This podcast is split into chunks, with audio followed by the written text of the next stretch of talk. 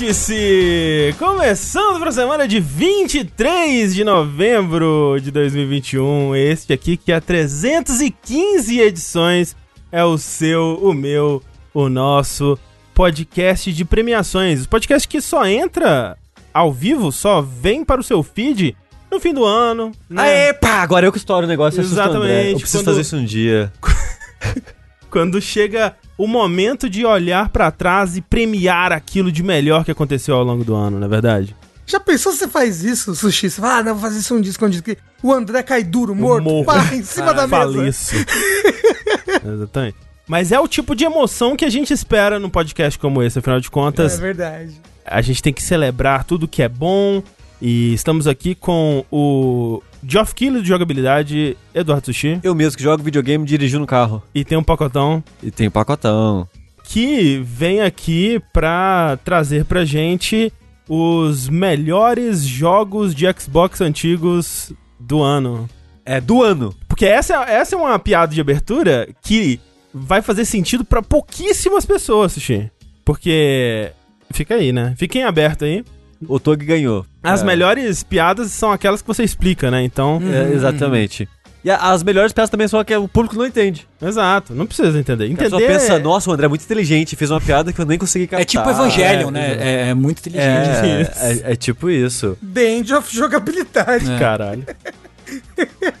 Mas aqui também nós temos Rafael Kina, que veio apresentar uma categoria muito próxima do coração dele, que é a horta. Mentira, que é a categoria bonecagem, a melhor bonecagem, o melhor jogo com bonecagem de 2021. Ou no caso, o jogo com a melhor bonecagem de 2021. Eu realmente, se tem algo que eu gosto em videogames é bonecagem. Gostaria que mais jogos tivessem bonecagem. Eu, inclusive, gostaria que todos os jogos tivessem bonecagem. Eu ia falar, você gostaria que tivesse um jogo do Mario com bonecagem, mas eu lembrei que Mario Odyssey, né? É, Mario Odyssey. Olha, olha como já é um jogo melhor só por você poder É deixar o Mario seminu na praia. Mas você Não- não pode mexer no tamanho do bigode do Mario. Mas é, existem limites para. é, existem limites. Limites de copyright, limites de Justo, licença, justo, limites pra bonecagem. Mas imagina, Rafa, um jogo que você raspa o bigode do Mario e ele cresce em tempo real. Você pode ter uma experiência assim Nossa. jogando Red Dead Redemption 2. Que ele dá um soco na cara do Yoshi. Né? Na, nu- na nuca, assim, pau, assim, na nuca. do É, Yoshi, né? sem querer, tá passando com o Yoshi de repente, pam, pam, um Ah, é, eu acho, acho cai engraçado, morto só acho engraçado que, né? Uma geração aí cresceu dando soco nas costas do Yoshi sem querer e não reclamava, né? Agora o Red Dead, quando faz isso, ah, É que tá. aí não pode. Não era sem querer. Né? A gente só não sabia, a gente não percebia o abuso animal que estava É. ocorrendo por trás de uma simples linguada. Mas quem também entende muito de linguada é ele, Tengu Maru, que irá trazer a categoria de melhor personagem de anime dos videogames, que parece que não é do anime de videogame, na verdade é do anime dos videogames. Que é o quê? É um personagem que você fala, caralho, isso é um personagem de anime, mas na verdade é um personagem de videogame. Que é todos os personagens do Kojima, Uhum. né? Os personagens de Nier. Fala, caralho, isso é anime, né? Mas não, era videogame também. É, Como você define um personagem de anime, Rafa? Que seria assim, um- quais os critérios que você usa pra definir aí o, o boneco de anime? Ele tem que ter uma proporção de pessoa magra, que se for gordo, só se ele estiver comendo alguma coisa. Uhum. E fazendo piadas com o fato de ser gordo. Sim. Isso, sou eu, né? é, O Rafa é um personagem de anime, é isso? É, Foi estabelecido isso, agora? Eu É, é. é isso. Então, ó, ele- ele tem que ser magro, ter proporção de gente magra. Se ele tiver cabelo preto, melhor ainda. Uhum.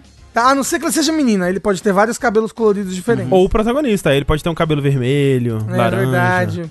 E ele tem que ter uma roupa que simplesmente se destaca do mundo em que ele vive. Uhum. Assim, tipo, cara, mais ninguém está usando uma lingerie em meio aos prados, Uhum. né? Uhum. Em meio a essa né, linda ma- natureza, nenhuma menina tá usando uma lingerie. Que loucura, só essa daqui Entendi. que usa duas facas. É, então, anime, é bem anime. É, olha, Rafa, eu achei que você fosse embolar aí na sua definição, mas foi uma boa definição. Pô, Obrigado. o Rafa é um estudioso do anime. Se tem alguém que sabe falar de anime aqui, é o Rafa. Eu mesmo já usei lingerie em meio à Mata Atlântica brasileira, não recomendo. Tá lá o ensaio, tá, tá à venda no OnlyFans, de jogabilidade, tá lá o ensaio do Rafa. Isso. Mas quem não paga por OnlyFans nenhum, garanto que não paga por nenhum OnlyFans é ele, André Campos. Você tem razão nesse, nessa definição aí. E ele vai premiar esse ano aí, né? Vai introduzir as premiações de fim de ano. Uma categoria que é muito próxima, muito, muito querida por ele, que é o melhor texto de abertura de podcast. Olha aí! Porra, a gente podia fazer essa premiação mesmo, né? De- é, definir qual foi a melhor abertura do Vértice do ano. Aham. Assim, a verdade é a, a menos pior, né? Afinal de contas. Uhum, uhum. Eu acho que poderíamos fazer isso aí. assim. Já parou pra pensar, André, que toda abertura do Vértice é quase um de liça? É quase, né? Que É tem um verdade. tema, tem 20 minutos. a gente começa a falar de outras coisas no meio. Exatamente, exatamente.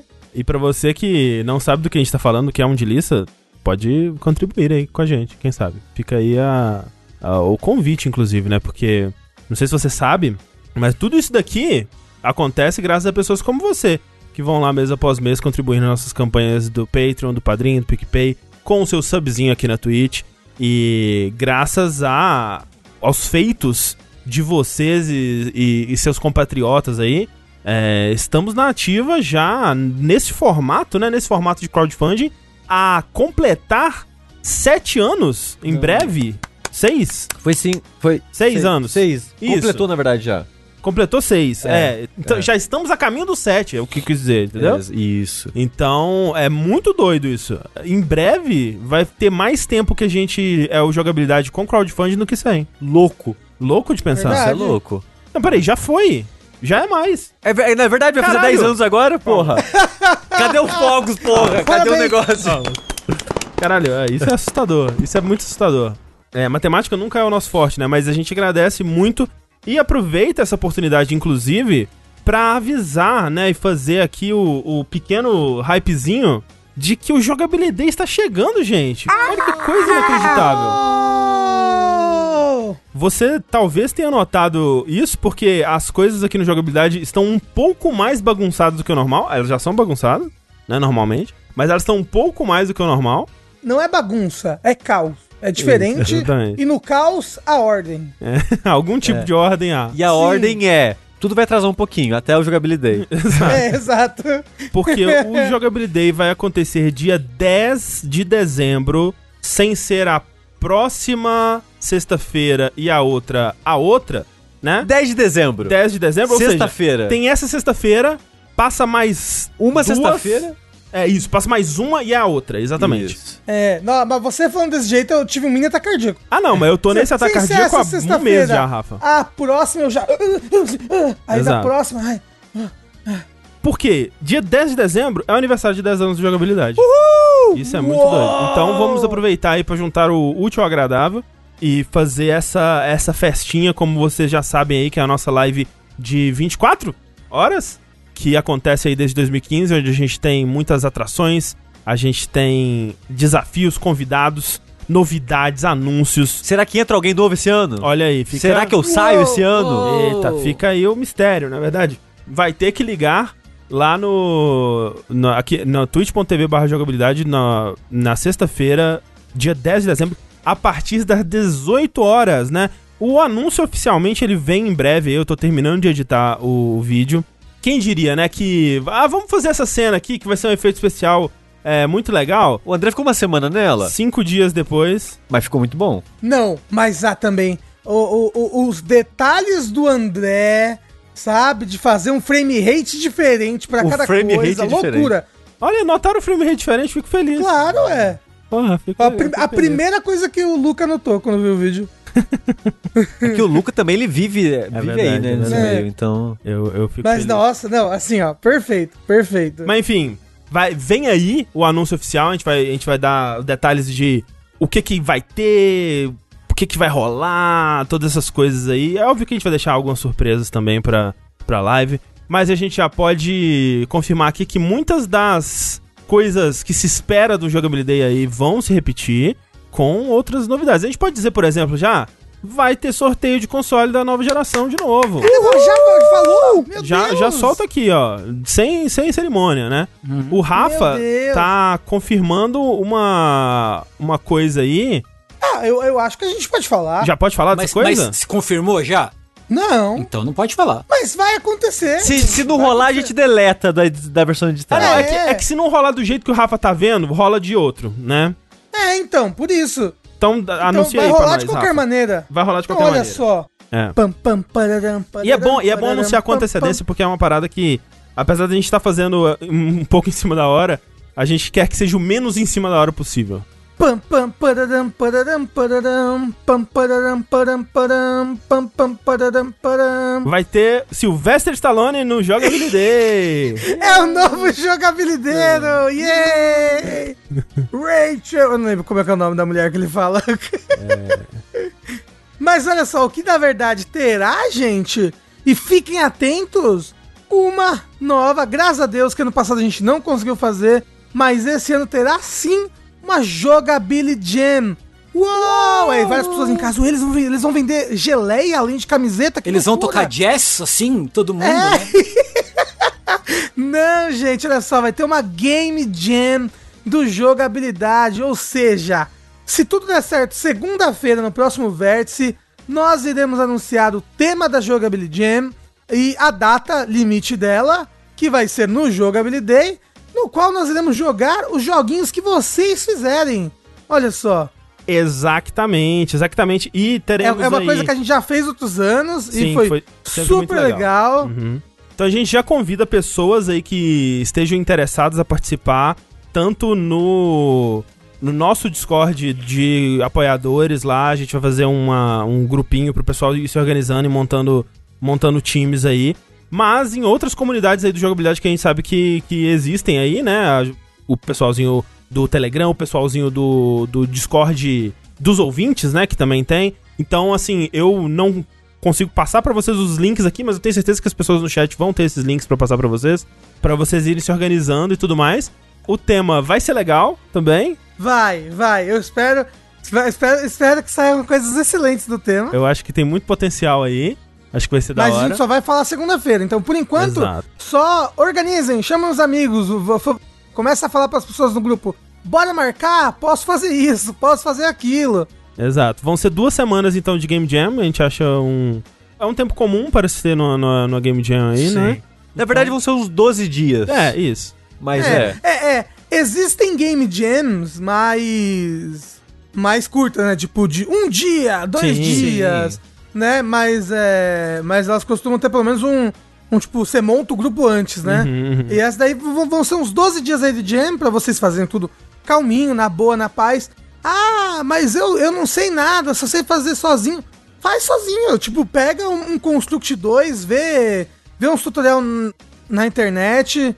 E assim, o importante não é você fazer nenhuma obra-prima. O importante o legal da jogabilidade Jam é a gente fomentar essa é, a cultura de criar videogames, né? E, e, tipo, e, e- você perder o medo de fazer videogames. E até talvez descobrir, né, um, um- um gosto por alguma coisa. Então, assim, é, ah, não sei programar, não sei fazer arte, não sei fazer música.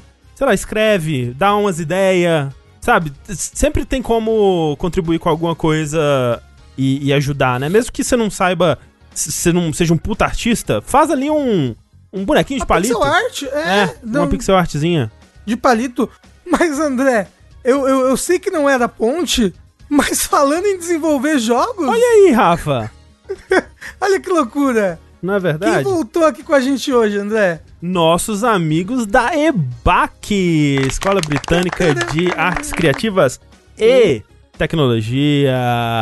Se- Sejam bem-vindos de volta ao Jogabilidade EBAC e muito obrigado de novo por fazer mais esse anúncio aqui de mais um workshop maravilhoso, um workshop 100% gratuito na faixa para te ajudar a entrar de cabeça na indústria de desenvolvimento de joguinhos. Porque vejam só, ao longo de três dias, e na verdade, começando hoje já, né? Tá, tá rolando agora, na verdade, então.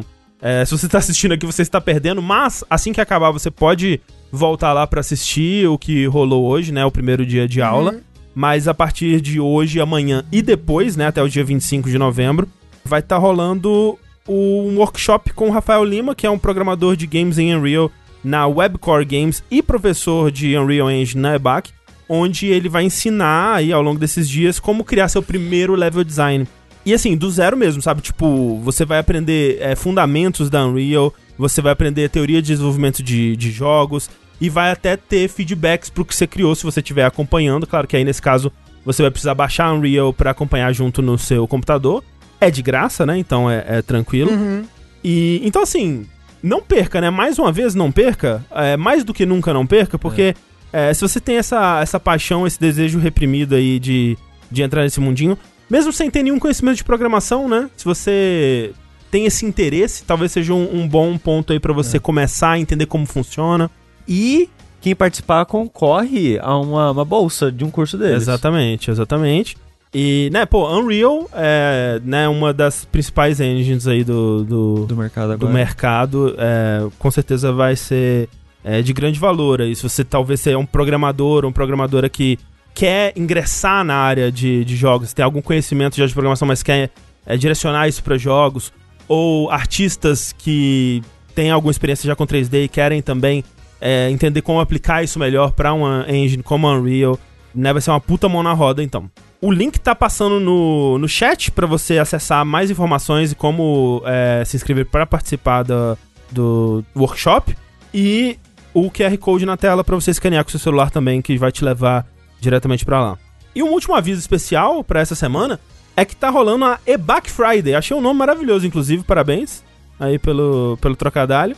Porque até acho que sexta agora, se eu não me engano, vão estar rolando cursos aí com descontos de até 60%, né? Puta promoção. Eita. Então dá uma olhada lá que vai ter vários cursos, incluindo na área de games, pra você né, começar aí a aprender uma coisa nova e ir se construindo tal qual um personagem de RPG. Será que tem curso de, de pintura? Pá, hein? Assim, tem, tem vários cursos de arte, né? Então, É, sim, porque aí eu posso me preparar pra pintar Porra. um quadro a la Bob Ross. É, eu não sei se vai ter pintura manual, né? Pintura. Ah, é verdade. mas é talvez uma verdade. pintura digi- digital aí você consiga. Ah, é um Bob Ross da, da novidade. Assim, Da isso, novidade. Já né? novidade. Da novidade. Ô, dito isso, Sushi, dois Silent Hills Do, né? não vai acontecer, né? Não, no futuro aí, Rafa. No futuro por diversão, entendeu? Ah, inclusive. Ah, Você tá. você não queria ter um quadro é, seu desenhado por mim aí no, no fundo Eu- da eu sua queria. sala? Queria, eu quero. Queria. Tem algo que eu Então, queria. inclusive eu quero. É, mas de fato, é, uma das coisas que a gente pode já preparar pro Jogabilidade aí, eu ver com o Tengu como é que faz, pra eu já criar minha conta né, no Final Fantasy. Não, eu já falei, eu já falei, eu já falei. Eu, eu discuti isso com o chat em diversas ocasiões durante streams que eu faço durante a tarde. Eu vou, vou explanar agora pra ficar Aham. registrado no podcast, pra ficar falado aqui, né, entre todos nós. Eu não vou conseguir, entendeu? Enforçar a, a, a prenda a que você se dispôs a pagar Não, caso, bem, caso você per- perca a, a- a aposta, André. Eu não, não vou conseguir. Não, eu nem, eu nem peço isso de você. Eu sei que você já se manifestou em outras ocasiões é, dessa forma, mas assim, eu vou pagá-la. Não tem, não tem como. O André, o André, diferente de certas pessoas, Eu- certas pessoas. Eu ia ser gratuitamente atacado nesse podcast. é, repare que eu falei no plural, tá bom, Ricardo? o André paga as apostas.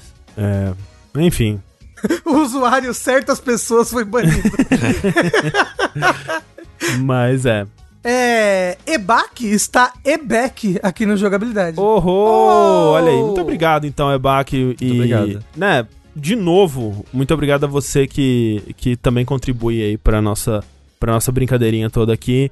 Lembrando que, um pessoal no chat ficou confuso, a Jen não vai precisar ser feito na Unreal. Não, né? não, não, não. Assim, é uma possibilidade. É, Não, é uma Talvez você faça esse curso aí, já aprende um pouquinho de Unreal e consegue fazer alguma coisa simples pra Jam. Até porque a Unreal ajuda muito a você fazer um jogo, tipo, do zero rapidinho, sabe? É. É, tipo, ele, ele- já te dá várias ferramentas pra você fazer jogo em primeira pessoa, pra você fazer um monte de coisa bem rápido. A Unreal é bem boa pra isso. Assim, inclusive, ó, fica a dica aí, ó. Se alguém quiser fazer jogo em Dreams, a gente consegue jogar, sabe? Vai assim, onde vocês quiserem fazer, a gente consegue jogar aqui. Alguém do chat falou, ah, eu vou prototipar algo no RPG Maker. Você pode fazer tudo no RPG Maker. Uhum, tipo, uhum. sabe? A Game Jam é pra você se divertir, soltar a sua criatividade e fazer um, um jogo, que é o que Isso. importa. O que importa é você fazer um jogo. Não ter medo de botar a cara nos videogames. O Albert perguntou: pode Roblox? Se você me ensinar junto, se vier um, um TXT junto com de como eu jogo seu jogo no Roblox, pode. Porque eu não, não tenho ideia. é. mas pode, bora. Pode fazer um board game físico, vai ser difícil, mas. Manda aí. É, a gente vê. Talvez não consiga jogar no dia, mas, né, se você fizer, porra, a gente vai ter uma Não, prazer se você fizer com muita antecedência e mandar Porra, seria animal. por correio, aí tá, tá, dá. É. Se não.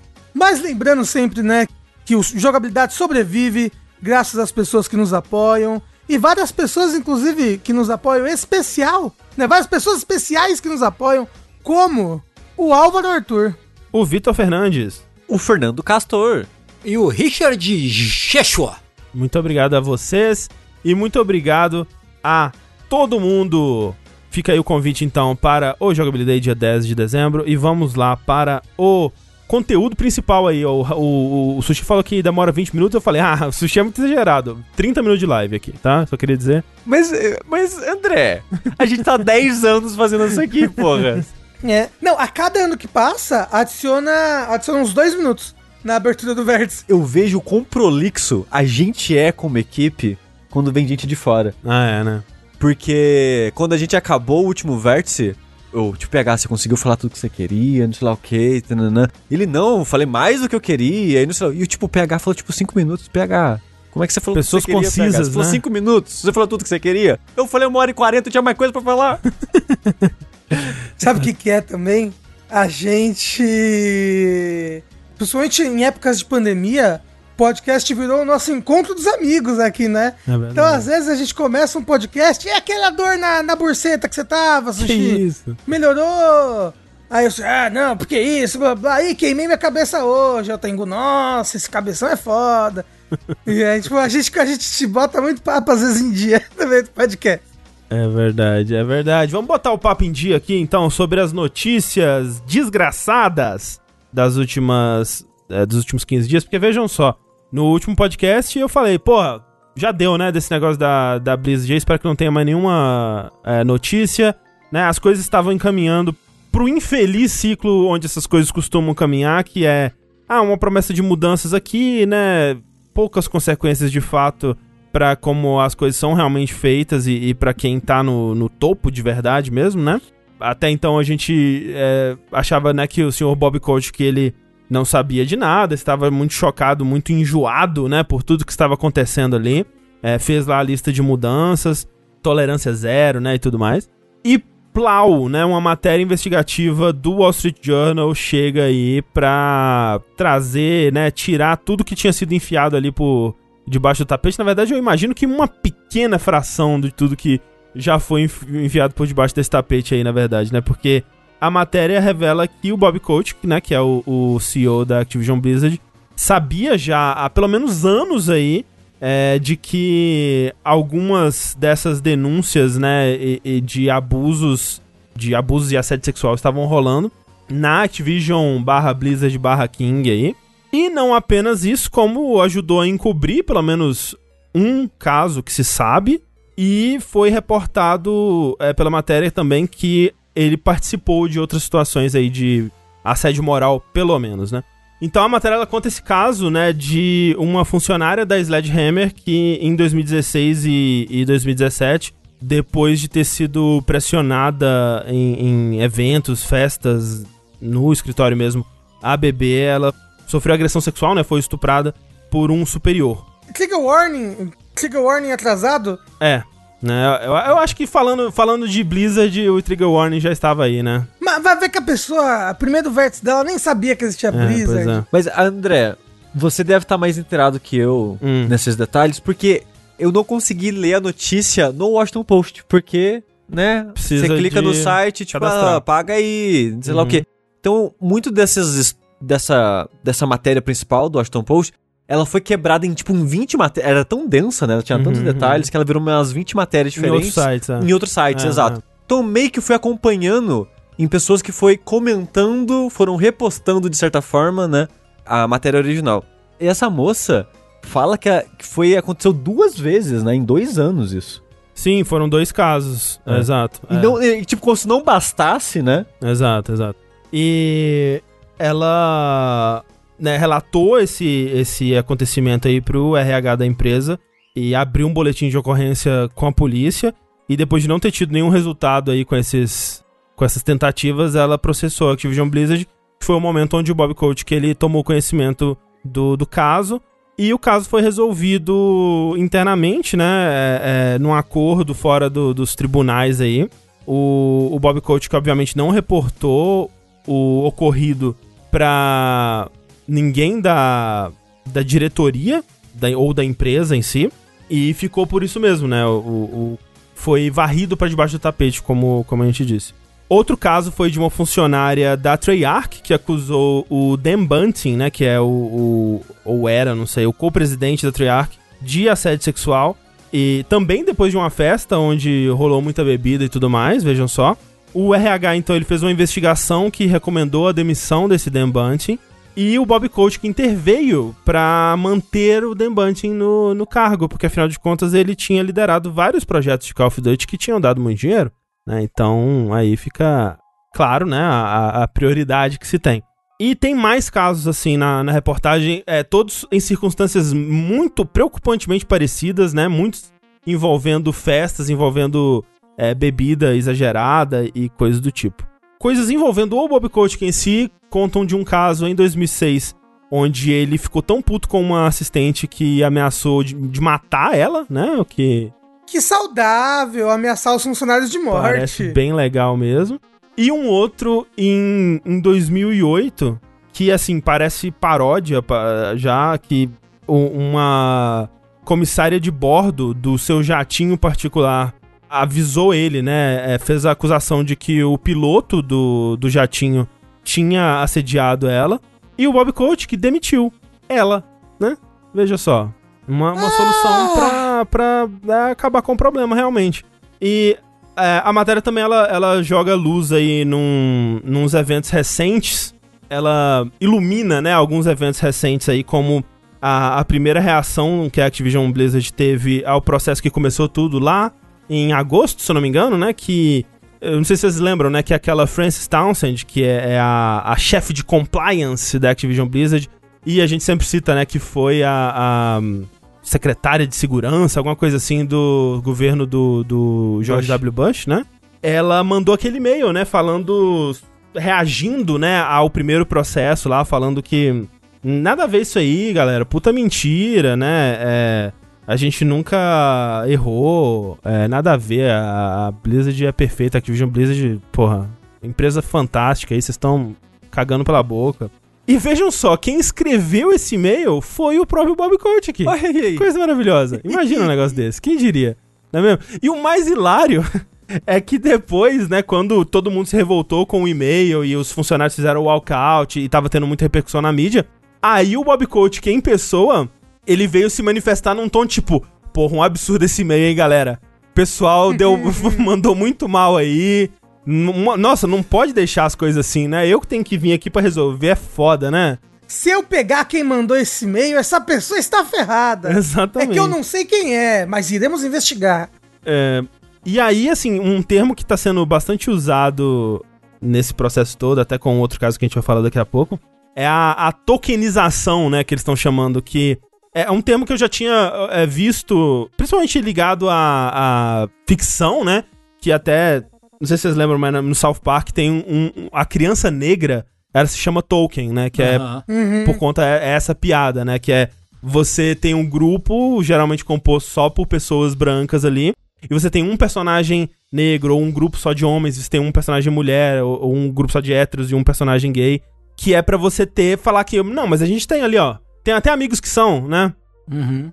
E o que eles, o que o Bob Kotick fez com a Frances nesse caso foi isso, né? Usar ela como esse token, tipo, coloca na boca dela falando isso, que aí a gente vai, ó, não, é a mulher que tá falando, que, que não tem nada a ver. A mulher tá chegando lá e falando, não, não teve abuso não, vocês estão loucos, né? Não tem nada, nada a ver isso aí não. E é o que ele fez também com o caso da da Jen O'Neill, né, que a gente comentou aqui que a gente falou do, da demissão dela, da, dela se demitindo, né? Dela é, largando, deixando a Activision Blizzard. Ainda vai deixar, né? Vai deixar mais pro final do ano aí. Com um texto de despedida que a gente ficou muito. Hum, tem alguma coisa estranha, né? Algo cheira mal aí. Tá saindo com investimento, né? É. é da Blizzard no, no, no próxima empreitada dela e tal. Exato. A Jen O'Neill, que no caso ela tinha é, sido nomeada a co-presidente, co-chefe da Blizzard depois da saída do J. Allen Brack, né? Que foi o, o cara que, que liderava quando aconteceu o processo e tudo mais. E aí a Jen O'Neill e o Mike Barra, eles assumiram, né, como co-diretores, co-presidentes da Blizzard a partir disso. E a Jen O'Neill, né, de repente decidiu, alguns, foi dois meses depois, alguma coisa assim, decidiu que ela ia sair da Blizzard sem muitos motivos, mas, né, obviamente deu aquele, aquele cheirinho de que alguma coisa estava rolando. E olha só, de fato estava, né, porque primeiro ela conta que também já tinha passado por situações de assédio é, ao longo da sua carreira na Activision. Ela tá lá há muito tempo, né? Ela, ela era antes a presidente aí do. da Vicarious Visions, né? A chefe da Vicarious Visions. E segundo, que quando ela foi colocada como co-presidente da Blizzard com o Mike Barra, ela imediatamente perdeu qualquer fé que ela podia ter que alguma mudança a sério estivesse sendo feita. Porque vejam só, o salário dela era menor que o do Mike Barra. Imagina, imagina um negócio desse. Tipo, você traz uma mulher para coliderar a sua empresa que acabou de ser criticada por ser um clube de meninos que discriminava mulheres, que, que abusava, né, de, de mulheres e tudo mais.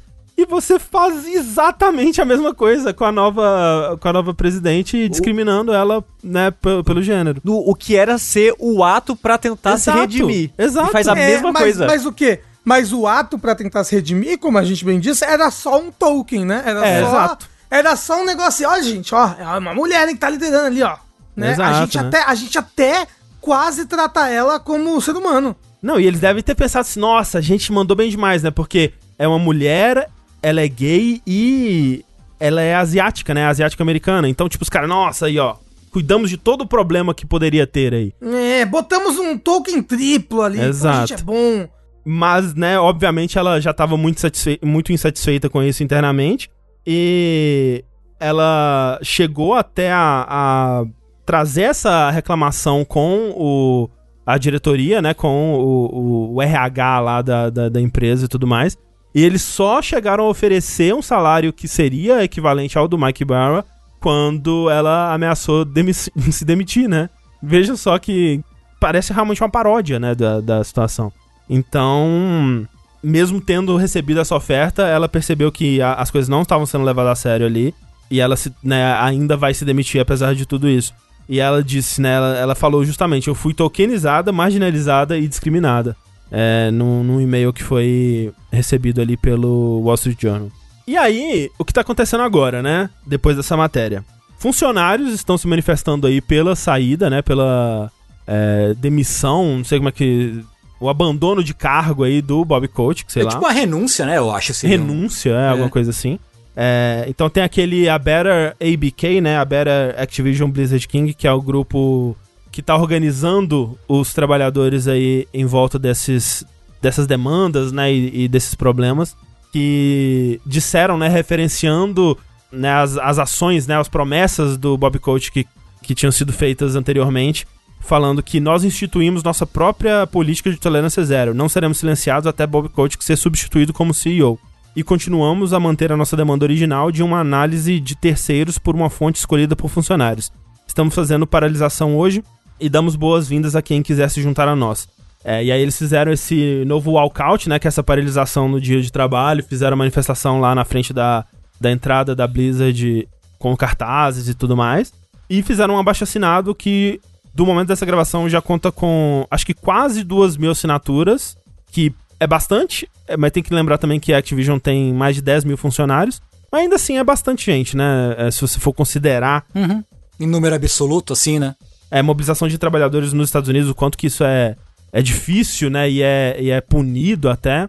É um, é um número considerável aí. Ainda mais porque eles não são, a maioria não é sindicalizada, né? Exato. Então exatamente. é mais complicado. É, é, essa coisa do Bob que tá, tá muito engraçada. Tá, tá, tão cômica quanto essa história da, da contratação. Da contratação não, da, da promoção, entre aspas, né? Da moça pra ela ocupar o cargo de presidência junto com, com o Mike Barra. Que é, é, muito doido, né? Porque tem esse, né, esse abaixo assinado dessa galera querendo, pedindo pro Bob Kotick renunciar ao cargo, deixar o cargo. Primeiro que assim, ele fala: não, não, não, porra, se não resolver rápido isso aí, pode deixar que eu saia do cargo. Sendo que o problema é ele, né? Tipo, hilário. Ele é o problema, né? É, hilário, hilário. Aí, tipo, não, não, não, porra, Aí o, o, o board lá, né, falou: não, não, a gente vai criar aqui um, um comitê de melhores práticas e não sei o quê. Um comitê para fiscalizar ele próprio. Que também é sensacional, espetacular, assim, né? Exato. E aí tá tendo essa, essa, essa, essa movimentação também de acionistas, né? Que quer que o, que o Bob Kotick saia. Mas, pelo que dizem, né, por aí, não é uma parcela muito pesada de acionistas que querem que ele, Não, não. né, que ele saia. É liderado por aquele SOC, né? Investment Group, que é um grupo que. Ele tem um histórico já de causas trabalhistas aí, o que é curioso, né? Um grupo de investimento que luta por esse tipo de coisa, né? Já se. Já se manifestou aí, já fez ações contra é, bônus exorbitantes de, de, de CEOs, como o, como é o caso do Bob Coach, como é o caso do Andrew Wilson da EA É. também. O foda deles é que eles são, tipo, acho que 0,6% só do, É. do valor. É, tipo, da a ação, as ações deles representam só isso, né? Sim. Então eles não têm muita força, eles não têm muita voz. É, É, e e é, é louco porque geral. até o, o Kotaku publicou semana passada um meio que um perfil de todos os. Porque assim, né, o, o, o, board né, da, da Activision Blizzard é, soltou uma. qu- Quando estourou a notícia de que o Robertinho não só sabia sobre as. todos os problemas de conduta, né? Que existiam na empresa, mas também supostamente participou de algum deles, né? Tem uma história de que ele teria ameaçado assassinar uma assistente dele, ou, né, coisas do gênero. A empresa, né, em, nome daí do, do, do, do board de diretores, eu não sei como é que eu não disse em português, né, essa coisa de diretor. Da diretoria, A mesa? da- do diretoria, né? conselho, A é. mesa, a mesa de diretores, diretoria. É, falou, não, pô, vamos ver isso aí, né? Vamos, pô, pô, muito, muito chato isso aí, né? De, de é ruim, né? Ruim. De assassinar, assassinar, né, assassinar é ruim, né? É. Mas aí, pô, é, e, e fecha com a seguinte menção que os objetivos que, que é, colocamos para nós mesmos são, ao mesmo tempo, críticos e ambiciosos. O board continua confiante na liderança de Bob Kotick, seu comprometimento e habilidade de alcançar esses objetivos, ou seja, Claro. picas, né? Então o board, o board acredita na capacidade do Bob de, res- de resolver problemas que ele mesmo está, se não causando, permitindo, né? Sendo conivente com esse tipo de problema. E aí Kotaku fez um, um, uma mini, um mini perfil desses membros do, do corpo de diretores aí. Vários deles ah, ah, já metidos em alguns outros negócios escusos por aí fora do mercado de games. Uhum. Ah, e, e o, e o lance, né? A, a- coisa aí, o, o grande problema é que o Bob, para esse pessoal majoritário, continua sendo um cara que gera muito dinheiro. Sim. É. Olha quantos Call of Duty ele tá lançando, É, ué. o, Tengu. Olha quantos dinheiros Call of Duty Né? faz. A, a- a prática não, não, não importa tudo que tá sendo feito. O lance é que o, que tá sendo feito da forma que tá sendo feito tá gerando um lucro imbecil. Então, na, na visão deles, enquanto diretores e acionistas, eles não têm o menor interesse em, em tirar o cara de lá, porque, né? Capitalismo. Uh! De fato, tipo, a, a- nesse embrólio todo, a Blizzard, ela tá perdendo, né, valor de suas ações aí. Teve, ao longo do ano todo, uma queda de 26%, que é algo considerável. Uhum. É, mas eles consideram isso temporário, né? Porque eles veem nas ações, assim, um, um potencial muito grande na- nas, nas franquias e tudo mais. Mas que também o, o Call of Duty Vanguard, ele teve um lançamento que não foi tão expressivo comparado com outros Call of Duty e tudo mais, mas realmente não tem um, um- um incentivo a longo prazo de querer que o Bob Kotick saia do ponto de vista dessas pessoas aí, né? Ao mesmo tempo, é novo é, muitas das coisas que estão acontecendo. Essa pressão, do jeito que ela está sendo feita, ela é é nova, né? É, é um, é, um, é um tipo de coisa que a gente não costuma ver, né? Se você for comparar de novo com o que aconteceu com a Ubisoft, por exemplo, as coisas esfriaram muito mais rápido, né? É óbvio que também é, ninguém conseguiu é, conectar diretamente o Yves Guillemot aos, a- às coisas que estavam acontecendo e a encobertar é, coisas dentro da, da Ubisoft, né? É, então aqui é realmente parece ser parecem ter mais munição pra isso de fato, mas eu não sei se eu acredito que tenha alguma chance dele sair e mesmo que ele saia, eu não sei se sabe, tipo, o Bob Kotick em si, ele nunca vai ser punido por isso, ele nunca vai sentir qualquer consequência disso, né? Ele Uhum. vai continuar sendo um, um milionário, bilionário aí, sei lá, independente de, de, de como ele saia. É, e até é, todo mundo sabe que as leis não existem pra pessoas ricas. Tem. Acho que não importa o país que você habite. E até se tirarem ele, talvez seja usado até como uma forma de desviar a atenção, sabe? Tipo, ah, ele não é mais o CEO, mas ele fica aqui como um, um conselheiro, né? Alguma coisa assim, mantendo a influência que ele tem, só perde o cargo público de fato. E aí eles podem apontar e falar: olha, a gente fez isso aqui, ó, a gente tirou o cara, ó, tá tudo certo, tá resolvido, hein, gente? Co- Voltem a comprar nossos jogos. Tá tudo bem agora. Quando, na verdade, óbvio, ele sair seria um sinal de que alguma coisa está sendo feita, mas é uma mudança que precisa é, ser feita, né, em todos os. é, óbvio, de cima pra baixo, mas em todos os cantos aí dessa, dessa empresa imensa, né? Você sabe uma coisa que eu, que eu ando notando? Talvez seja coisa na minha cabeça, não sei. Eu sinto que as pessoas estão associando muito essa crise à Blizzard e esquecem da parte Activision, sabe? E aí, Aham. toda vez eu vejo, tipo, fuck Blizzard, fuck Blizzard, fuck Blizzard.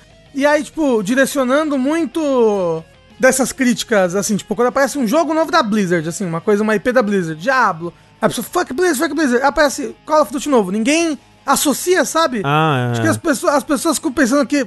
Eu não sei, acho que as pessoas esquecem que a Activision é quem manda na Blizzard, que é tipo, é Activision Blizzard o nome? É que, é que os produtos que aparecem nessa, nesse drama aí são os produtos da Blizzard, né? O problema Sim, com é. o, o middle management ali, né? Os diretores de jogos, produtores e tal, são os, os da Blizzard. Deu problema com Overwatch, deu problema com Diablo, deu problema com produtos da Blizzard mesmo, né? Os produtos da, os produtos da, da, da Activision, Call of Duty mesmo, acho que não apareceu nada a respeito, muito assim, a respeito disso, né? É, então, porque justamente o, o, o problema, ele. Quando começou essa história toda, né? Era, era por conta dos funcionários da Blizzard, o negócio do quarto do Cosby, É. né? Aquela coisa É, toda sim. e tudo mais. Mas de fato, é, é um problema, quem diria, né, que vem do topo, né? Então. Sim, é, não, porque fala, tipo, essa parte aí do Bob Coach, que ameaçar de morte as pessoas, é Activision, né? Ele é, ele é o Sim. presidente da Activision. Activision Da Activision É, Blizzard. Blizzard, o- exato, o é. Presidente não, né? É o CEO, CEO, é. né? O CEO. Eu acho que é mais do que só a Blizzard. As Claro. pessoas deveriam estar também prestando atenção que, tipo, Não, com certeza. É, nossa, né? Talvez enquanto Call of Duty ser o maior videogame de todos os tempos aí, com vendas absurdas, tudo continue a mesma, não sei. Fuck Activision também, É, entendeu? Sim, não, claro. Uma coisa que me dá um pouquinho, assim, me anima um pouquinho, mas por outro lado pode ser só coisa cenográfica, é que tanto o Jim Ryan quanto o, o menino bonito lá, o Phil Spencer, Menino bonito. da, da Microsoft, eles se pronunciaram, né, a respeito, a respeito disso, Sim, né? O, sim. Isso é, de novo, coisas inéditas, né? Isso é inédito, pois é, acontecendo, justamente como é. você falou, isso aí é uma o, coisa o inédita. Doug né? Bowser também, Tengu. Ah, não. Ah, o Dog Bowser, eu não tinha visto o Dog Bowser. É, então assim, por um lado, legal que essas pessoas Sim. estejam se manifestando publicamente, né, condenando esse tipo de coisa e, e chamando pra responsabilidade, né, pra a Activision Blizzard tomar algum tipo de responsabilidade pelo que tá sendo feito, né, pelo que foi feito, pelo que tá acontecendo. Por outro, né, vale lembrar que é, os jo- jogos da Activision ainda são uma, supostamente, uma fonte de receita forte, né, pra esses consoles, Uhum, né, Call of uhum. Duty sempre foi um- Com certeza. uma fonte grande de receita.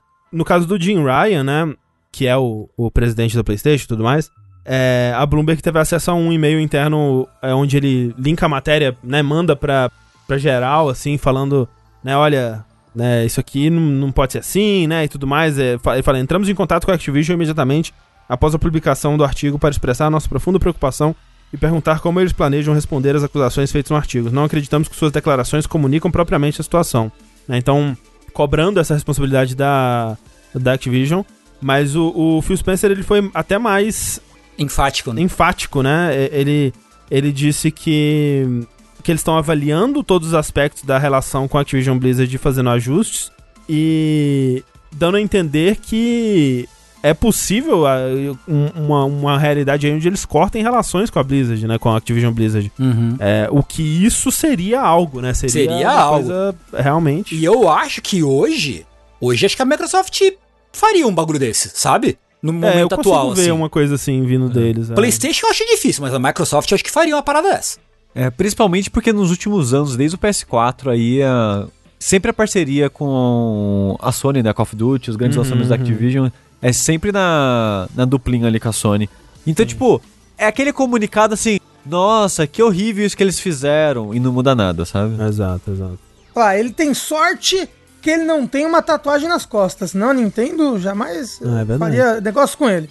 O, a- o problema da Nintendo é especificamente com a máfia japonesa. A máfia dos outros países tá tudo bem. Tá liberado. Nintendo que eu acho que não publica um jogo da Activision no, no console dela há o quê? 50 anos. Mentira. O, acho que o Tony Hawk saiu, né? Então. É, Saiu, o, saiu, o, saiu. o- o Crash 4 saiu, é, o Crash. não, tem uns jogos aí. os três lá saíram. Mas vejam só, né? é, falamos aí do Jim Ryan, né? Se manifestando contra essa sujeira aí que tá acontecendo, né? Mas o tapete dele também não tá dos mais É. limpinhos, não, né, senhor Jim Ryan? Porque tivemos aqui ó, uma notícia que saiu hoje, né? Se não me engano, Sim. da gravação desse podcast. Que uma ex-analista de segurança que trabalhava na, na Sony, é, Emma Maggio, ou Marro, não sei como se pronuncia o sobrenome dela, registrou aí uma ação legal contra a Sony ontem, através também do DFEH aí, que é aquele Departamento de Moradia e Empregos Justos da Califórnia, que foi o, o Estopim, órgão né? é, que, que tava investigando a Activision Blizzard e deu estopim de tudo isso. E tá atualmente buscando o status de class action, né? Que é aquele processo coletivo, né? De, de um processo que vai representar todas as pessoas que se sentirem lesadas pelo mesmo. da mesma forma, né? Pela Sony nesse, nesse sentido aí desse processo. Porque ela diz que nos anos que ela trabalhou na Sony, desde 2015, ela viu é, mulheres recebendo menos que homens em cargos iguais além de outros tipos de discriminação, como por exemplo ela cita o superior da área dela, um, um tal de Yu Sugita, que basicamente se recusava a conversar com mulheres. Então, é, se tinha uma reunião e tinha um homem e uma mulher, por exemplo, ou vários homens e várias mulheres, ele só olhava e só se direcionava para os homens. Ele nunca direcionava a palavra para mulheres. Que ela aprendeu, por conta disso, a pedir para os colegas homens dela é, levarem os pedidos ou as coisas que ela gostaria de fazer pra falarem isso pro chefe, porque só através dos homens é que ela conseguia se fazer ouvida dentro da empresa. Que apesar de todos os esforços dela, ela ficou no mesmo cargo sem nenhuma promoção por seis anos, Hum. que é bem doido assim, né? É, apesar de ter pedido, ter se esforçado pra isso e, e feito o que era pedido dela. Pra e, e ter visto colegas subindo na carreira. Exato, colegas de cargos parecidos ver ele subindo na carreira e tal. E por conta disso, em 2021, né, depois de seis anos na empresa, ela escreveu uma carta assinada pra gerência eh, relatando né, essas reclamações, relatando o que estava acontecendo com ela. E veja só, logo depois ela foi demitida, né? Então, a que Sony ódio. ela alega que foi porque fecharam o departamento dela, né? Fizeram uma reestruturação ali e demitiram a geral do departamento dela. Mas ela nem era desse departamento que a Sony tá falando. Então, tipo, nada a ver, tá? né? E você sabe o que, que é horrível e louco, mas horrível, André? É que esse tipo de comportamento de nossa, não, não me direciono, não falo com mulheres, não é tão incomum em empresas assim, não.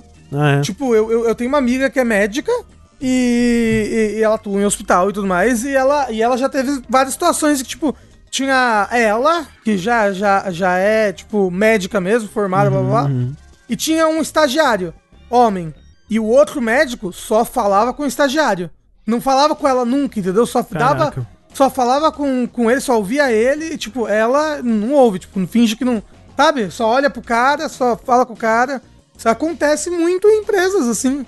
Né? Não, não é uma coisa tão rara assim, é nojento. É, eu acho que existe até um termo, um nome pra esse tipo de coisa.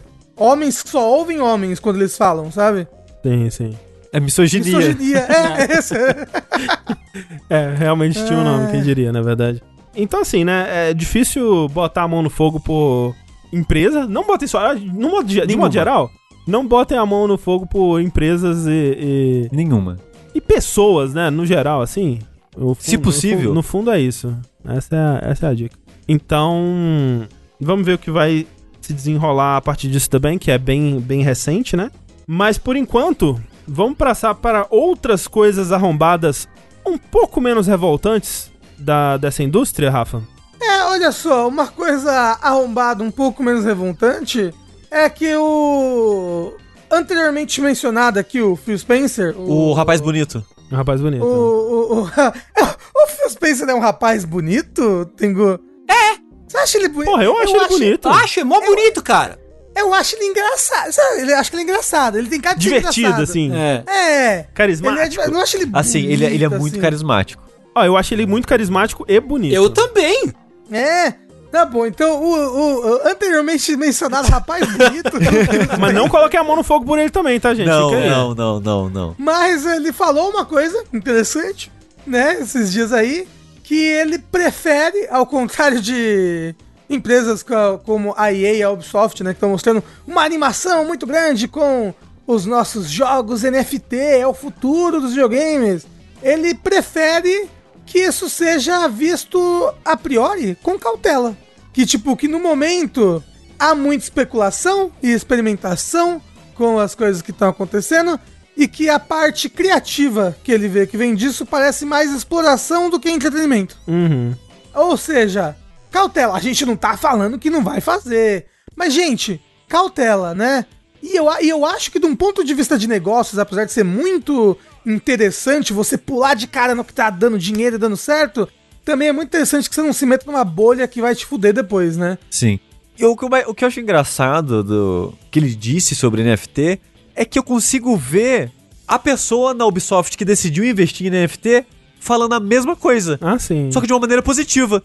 Sim, tipo, sim. ah, isso aí é mais golpe do que entretenimento.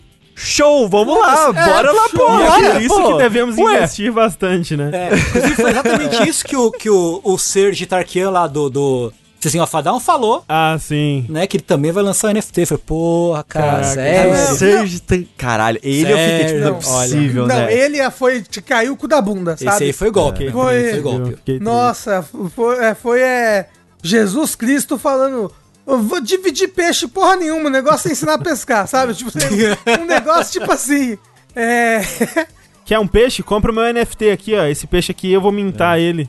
Porra, vários peixinhos, cada um com uma gravata diferente, assim. com a cabecinha pra cima, assim, um negócio feio, horrível. Mas ó, o negócio do Sérgio tá aqui é que ele O falou. Tom "Não, Morello também, gente. Não é possível. O que que tá acontecendo? O tipo, não, porque esse é um NFT que é super ecológico. Ele polui apenas, é, sei lá, o mesmo que um, um carro andando por 20 km. Não é Ele, assim. ele só polui o mesmo que uma belina Isso. com, com o escapamento quebrado. Não, e aí, e aí. E as pessoas falaram, tipo, mesmo que for assim, isso você não acha que isso é uma. Uma coisa que prejudica a arte num geral, assim, tipo, e, e você que critica tanto em suas músicas é, o capitalismo e as práticas nocivas do capitalismo, a natureza, inclusive, e ele acho que não falou mais nada. Mas acho que vai rolar o NFT do Serge Taquian. E, e assim, Será que essas pessoas já estão bem informadas? Ou... eu acho que não. Eu acho que não. Mas e eu acho que com certeza existem, existem pessoas que chegam nelas com isso. Olha, bora investir aí. É, ti- é um esquema de pirâmide, né? Alguém chega em você com o esquema de pirâmide. Porque, porque, por exemplo, o, o David Lynch. Eu consigo ver, sei lá, o sobrinho do David Lynch chega nele e fala: Ô, ô tio, faz essa parada aí, é legal. Aí ele, ah, beleza, bora lá, sabe? O Sérgio Tankin também é um tio, entendeu? É. Tom Morello é um tio. Mas assim, eu acho que chega um ponto que é isso, eu acho, sabe? É isso. é. Todas as pessoas, é, artistas de sucesso que são ricos, querem continuar ricos. É. E eles vão fazer o que as pessoas acham que vai dar certo e que. Ah, tá todo mundo fazendo, vou fazer também aí. É, é, é um- é bem isso. É tipo, é, inclusive voltando pro lance da, da Microsoft, da, do Phil Spencer falando, e, e até do que a gente falou é, no último verso de notícias sobre as, as outras empresas, né, Ubisoft e tal. É muito isso, é tipo, ninguém sabe exatamente o que vai ser NFT em jogos, como usar, se realmente vai ter uma aplicação, se realmente precisa de blockchain pra isso. Mas é aquilo, tipo, caralho, é a buzzword do momento. Todo mundo tá empolgado, hype no Twitter. É claro que a gente vai falar, não, porra, a gente vai ser um dos maiores players desse mercado, é óbvio. Futuro, futuro é, é- pode vir com a gente que tá tudo show pros investidores e coisas do tipo. Então, é muito essa vibe mesmo que, que a gente sente em, cima dessas empresas. Inclusive, eu não sei se vocês viram, né? Ficou bastante no Twitter aí umas prints dessa entrevista com o, o CEO, sei lá, da Zynga, né? Que também tá é, indo forte aí no NFT. Contrataram um, um cara pra cuidar do, do, do NFT ali, do, é o assessorista de NFT, não sei, da empresa. E o GamesIndustry.biz entrevistou o cara. E a entrevista é maravilhosa, assim, porque o Games Industry já fez várias matérias criticando, né? Falando por que, que é um problema e por que, que não tem muito lugar na indústria de jogos como a gente conhece pra empresas como a Ubisoft ou como a EA ou, ou coisa do tipo, NFT em específico, né? E aí o cara das, das CEO começa a falar assim: não, gente, é, NFT é mó legal, NFT, porra, o futuro aí. Tem gente que diz que não é o futuro, mas disseram que free to play também não era o futuro e olha só, né? Tá aqui, tá, provamos que era o futuro. Aí o, o entrevistador, Tá bom, mas por que que é o futuro? Aí ele, não, pô, porque é o futuro, velho. O futuro é. Você ganha dinheiro, pô. As pessoas estão no hype aí, é o futuro. Aí, aí o entrevistador, tá, mas por que que NFT em específico é o futuro? Será que não tem. O que que você consegue fazer com NFT que você não conseguiria fazer sem? Né? Aí ele começa a falar, não, porque a escassez, né? A escassez é um negócio muito valioso nos nossos jogos, porque a gente tem Uh. jogos que você pode pegar aqui o, o, o dragão branco de olhos azuis e, pô, não é todo mundo que consegue pegar o dragão branco de olhos azuis, mas se você tem o dragão branco de olhos azuis, você se sente foda. Seus amigos pagam pau pra você. E a gente pode colocar isso como tem um, tendo um valor de mercado. E, porra, isso aí é incrível, né? A gente gera uma, uma vontade nas pessoas e um hype que, pô. Tá, aí o cara, tá, mas você entende que você é o dono do jogo e do servidor? E que se você quiser, você pode deixar o dragão branco de olhos azuis como um único dono sem precisar de NFT? Ele, não, pô, mas. Mas não é bem assim, sabe? E tipo, o cara, ele realmente não tinha parado pra pensar ainda, sabe? Ele, ele, ele é meio que pego no pulo, assim, a entrevista faz um bom trabalho de deixar ele. Ele começa a falar uma coisa e põe reticências, assim, tipo, não, mas pera aí, aqui, veja bem, pelo blockchain é mais fácil de rastrear. Rastrear, é isso aí, ó, rastrear, é por isso. É bom, NFT, show, vai ser legal. E o cara perdidaço, perdidíssimo, assim, na parada. E... Eu não sei se vocês viram também, teve um. Todo dia tem um caso novo aí de NFT, né? E... Eu, eu posso subir uma imagem no, no Imgur Hum, e passar o link pro Rafa e falar, Rafa, toma o seu, meu NFT aí. se ela não tiver num blockchain, não pode. assistir. Porra. Mas é um link com a foto. É, tem, mas Que dá pra dar Ctrl C. tem que estar no blockchain. Que dá, dá pra clicar com o botão direito. Vocês viram e- um, um pessoal que tentou fazer um, um, um livro colaborativo em NFT? Não. Não, É incrível. Eu vi que tem um Pirate Bay do NFT. Tem, né? tem, muito bom. E tem o download de um milhão de teras que você baixa todos os NFTs. Tá aí. Caso você queira ter todos os macacos do, do mundo, E os leões também. e os leões também. Ou, inclusive, vocês viram que agora é, em alguns zoológicos vai ter NFT da vida real? Você chega lá, tem um. e é único, é um É animal único. único. só existe ele no Isso. mundo daquele jeito, entendeu? E eles estão lá, eles, comem, eles até comem banana, de verdade. É loucura, eu nem sabia que existia As NFT bananas também são fora. NFTs, não são? Então, são. Cada banana é uma, um próprio ser vivo. Na, na verdade, a banana é um péssimo exemplo, porque a banana tem um problema que ela é geneticamente muito parecida a todas as verdade, bananas que que, existem, né? Aí dá uma é, praga, todas as mata bananas todas as são bananas clones. do mundo. É, Que é, é. A banana é o control, é o copia e cola, por É, isso o- não pode copiar e colar, a tá banana é vendo? right clicker. Esse. é. Ah, o- Mas vocês acham que o NFT é a alma do corpo? É. O que que tá acontecendo? A nossa Agora vai alma, ter um cada um é coach único, quântico, entendeu? cripto, o cripto, co- é, Ah, o, já dá- cri- o já cripto deve ter, coach. Já deve ter, nossa. E aí a nossa alma é o nosso NFT, entendeu? o meu é um macaco chupando chiclete. o meu é um gato chapado. Criptocorno. Enfim, NFT, Phil Spencer não aprova, mas o que Phil Spencer aprova são os 20 anos de Xbox, na verdade. Porque vejam só, É, ele tá lutando pra ter mais, né, até. quem sabe mais 20 aí, né? Porque vejam só, vejam só. Dia 15 de novembro de 2001 foi lançado o primeiro Xbox. Isso significa que há uns dias atrás aí ele completou 20 aninhos de vida, né? E aí eles tiveram um evento, tiveram uma live aí pra comemorar, para celebrar esse, esse aniversário. E aconteceram algumas coisas. Não teve, não tiveram grandes anúncios de jogos novos e tudo mais, mas tiveram algumas coisas legais. Uma delas foi que eles liberaram o multiplayer do Halo Infinite, né? É, já soltaram ali. É, é meio que um beta, mas né, é o multiplayer do Halo Infinite. Lembrando que é free to play, né? Então mesmo que você não tenha assine Game Pass nem nada, você já pode jogar. É, é. Não precisa do Gold, não, Nada não disso. precisa de nada. É só. Você tem um console que roda, você tá ou jogando. PC, é. Ou, ou mesmo, né? é, Às vezes seu PC não roda, mas no. No cloud, no xCloud. cloud. Mas aí pro xCloud você vai precisar assinar. Exato, aí você vai precisar do. Isso, isso. Mas é. E a outra coisa, que na minha opinião é muito mais legal, eles anunciaram uns 70, mais de 70 jogos que foram adicionados aí pra retrocompatibilidade do Xbox, né? E bastante jogo, hein? Vou te dizer, Assim, bastante jogo. faltou Thousand Land? Não, faltaram alguns, faltaram Faltou alguns. Murakumo? Faltou. Entendeu? Faltou o Metal of Chaos original?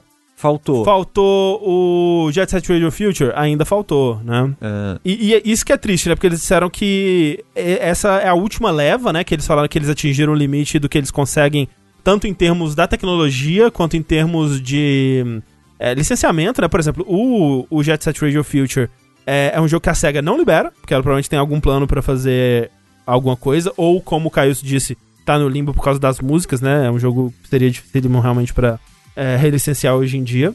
Mas no, na maioria do, dos casos aí, tem também barreiras tecnológicas que eles não conseguiram superar e coisas do tipo, então decidiram que esse é o último esforço. É engraçado porque eles tinham dito isso da última vez também, né? Que da última vez que eles adicionaram, o pacote falou: gente, é isso, acabou e tal. E agora. Não, dessa vez acabou mesmo. Mas bastante coisa, né? Então, É. alguns jogos que eles adicionaram foi a série Max Payne inteira, a série Fear inteira, os dois OTOG da From Software, Dead or Alive Ultimate, eh, Star Wars Jedi Knight 2, o 50 Cent Blonde on the Sand. A maioria desses jogos você consegue eh, comprar versões digitais dele, não todos, infelizmente. Sim. Como é o caso do 50 Cent, você não consegue chegar lá e comprar, mas, por exemplo, o OTOG você consegue. É, o Otog 1 e 2 tá disponível agora na loja pra você comprar. É. Então. Achei assim. Incrível. As- É, claro que seria muito mais legal se não fosse a última leva. Seria muito então, mais legal é se. isso que eu ia falar. Muito legal. Manda mais, porra. É. Manda mais. Gostoso demais. E, inclusive, o- acho que foi nessa situação aí que o Phil Spencer apareceu falando: tá, gente- não, não deu pra fazer do jeito que a gente queria, mas quem sabe por emulação a gente não consegue, né? Emulação é legal. Bora emular uns negócios no Xbox? Bora. Bora jogar GameCube no Xbox? Foi isso que o Phil Spencer disse. Mentira, É. não disse isso não. É, Mas fica a dica aí que o Xbox Series S e X é uma máquina de, de emulador fodida. Pena que não dá para instalar emulador, né? Afinal de contas, você é estaria só o potencial. É só o potencial. leis. Não, é só no campo das ideias, né? É. Exato. Mas bem legal. É, você pode ver a lista completa no, no site da retrocompatibilidade do Xbox aí. É bastante jogo, viu? Vou te falar. O, o Albert no chat falando: Xbox roda PS2 e o PS5 não. Pois é. é mais fácil jogar os jogos da, do Play 2 e, é, do, no Xbox do que no Play 5. Obrigado, Sony, por ser muito boa com a retrocompatibilidade. Adoro os meus jogos de Play 3 que eu nunca mais vou conseguir jogar. Um dos jogos que voltou, Binary Domain, André. Binary Domain. É, Nier, o Nier Gestalt. Agora você compra digital, não precisa comprar o usado que custa um milhão de reais. Nier ok, papaizão? Ok, papaizão. Ok, Ah. papaizão. É, o Nier, o Nier favorito do Tengu. Tengu É agora verdade. ele pode te dizer, Tengu, qual Nier que a pessoa deve jogar, Tengu? Joga esse aí, joga esse aí que saiu na retrocompatibilidade. Mais esse do tá. que o, o remaster. É, é, é, talvez. Talvez. Não, não, joga o remaster. O remaster é mais bonito. Tengu. Não, mas tem que jogar jogo feio. Não tem jogar jogo bonito, não. Tem que jogar jogo feio. Negócio de jogar jogo feio. E com o moço, mas esse moço é muito feio. o papai lá, o, o papai Nier, papai Nier é muito feio, meu Deus Mas do ó, céu, eu aprecio muito mais ele do que o protagonista menininho jovenzinho. Não, eu gosto demais do Eu gosto muito dele criança e dele depois, gosto demais. É, é que gosto, o Rafa gosto da roupa criança, dele, né? Gosto do negócio. cabelo. É o quê? É um personagem de videogame que na verdade é de anime. Eu tava falando no começo lá. Não, ó. Dê O valor papaizão feio. também. Jogue Nier Dê original. valor ao feio. Dê valor ao feio. Você que tá em casa, olhe pro lado, dê valor ao Dê valor feio. ao feio. Essas são as novidades do Xbox que a gente traz hoje. Temos também algumas novidades do PlayStation 5, especi- em específico no Brasil, É né? verdade, André, porque pra comemorar os 20 anos de Xbox, é, a Sony Brasil, PlayStation Brasil, ou seja lá qual que é o, quem tá responsável por isso, resolveu parabenizar os, as pessoas interessadas aí em, em adquirir o PlayStation 5, aumentar o preço.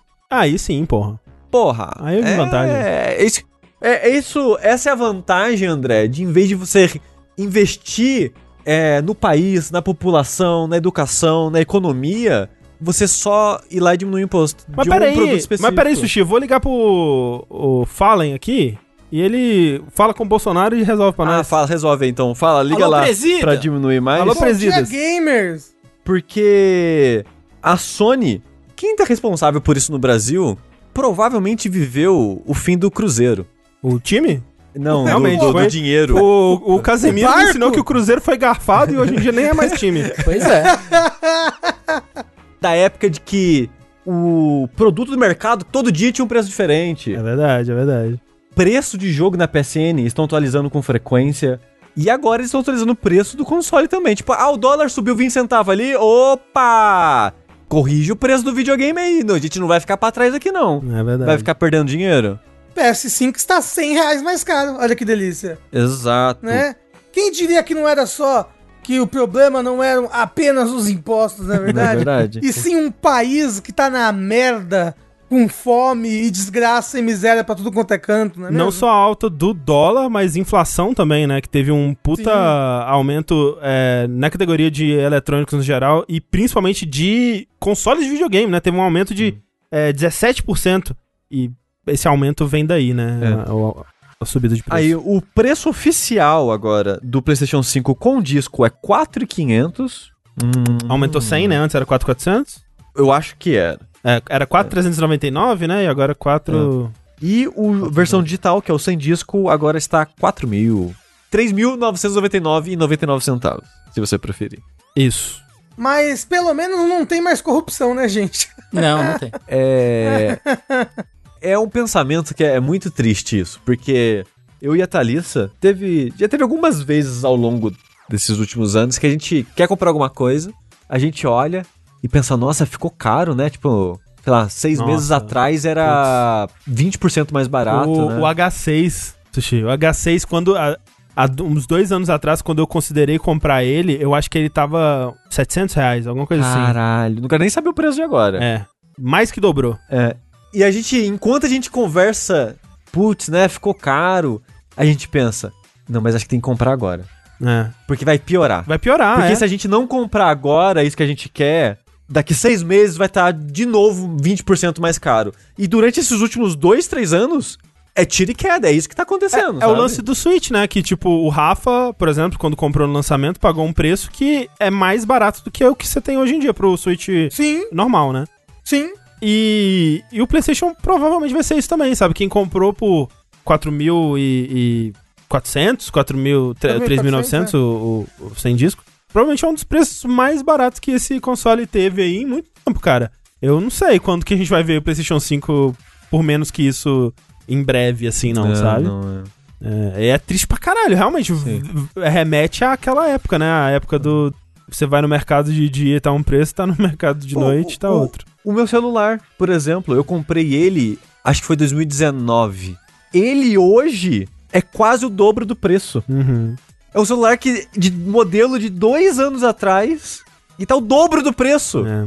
Absurdo. é, Só que assim, apesar disso, né, curiosamente, tanto no Brasil quanto principalmente lá fora, ainda tem muita é, demanda reprimida, né, de PlayStation 5, né, o que, que é um pouco engraçado, visto que eu, eu ainda tenho essa sensação de que essa geração ainda não começou, né, parece que, parece que essa geração tá num limbo, assim, eu não, não sinto que ela começou pra valer, parece que a gente teve umas pequenas amostras, assim, mas não sinto que ela começou pra valer. Hum. Mas o PlayStation 5, ele começou aí, foi lançado como o console que vendeu mais rápido da Sony, mas ele tá aos poucos começando a perder pro PlayStation 4, né? Em questão de quantidade de, de consoles vendidos por mês, né? Começou vendendo mais e aí tá diminuindo aos pouquinhos, justamente porque não tem estoque, eles não estão conseguindo suprir a, a demanda aí. E isso, obviamente, por causa das, das dificuldades aí de produção que estão acontecendo, né? Novas ondas de, de Covid vindo aí mundo afora. Vacinação é, inconsistente, né? Em muitos países, incluindo em países que a Sony tem, tem fábricas. E como a gente já disse antes, né? Que a previsão era meio que essa mesmo, a situação deve continuar bem ruim ao longo de 2022 inteiro ainda, né? Ou boa parte de 2022 ainda. É, então, saiu uma matéria na Bloomberg falando que a Sony tinha previsão de fabricar, de conseguir fabricar 16 milhões de consoles até março, né, no fim do ano fiscal, mas que eles diminuíram isso aí para 15 milhões por conta dessas dificuldades e vai ser difícil de bater a meta de, de vendas de consoles que eles tinham para lá. E pelo mesmo motivo também a gente é, acabou Garfando aí do roteiro. garfando do roteiro, mas o Steam Deck, né, que é o console O, o Switch da o Switch Valve. da Valve, ele foi adiado pelo mesmo motivo, né? É, falta de componentes aí, escassez. E assim, outra coisa que não tem previsão de Não melhorar. tem, é. Vamos ver, vamos ver. Eu, eu acho que, na verdade, a, a última previsão que eu lembro em notícias que a gente falou aqui, de vários meses atrás, a previsão era que ia durar mais uns dois, três anos, né? É, sim. É, É, essa falta. eu lembro ah, quando falaram, acho que no começo desse ano, né, que, putz, a, a norma- é, fabricação de consoles, estoque de consoles não vai normalizar até final de 2022, 2023, a gente pensou, não, que isso? Não, ah, E tá, tá indo por aí mesmo. Quando começou a quarentena, a gente achou que ia ser, tipo, ah, daqui uns, daqui uns meses, uns três meses passa. Três mesinhos, três mesinhos meses. só. É. Quarentena é 40 dias, né, É, gente? porra. Pelo amor de Deus. Quem diria que eram 40 anos?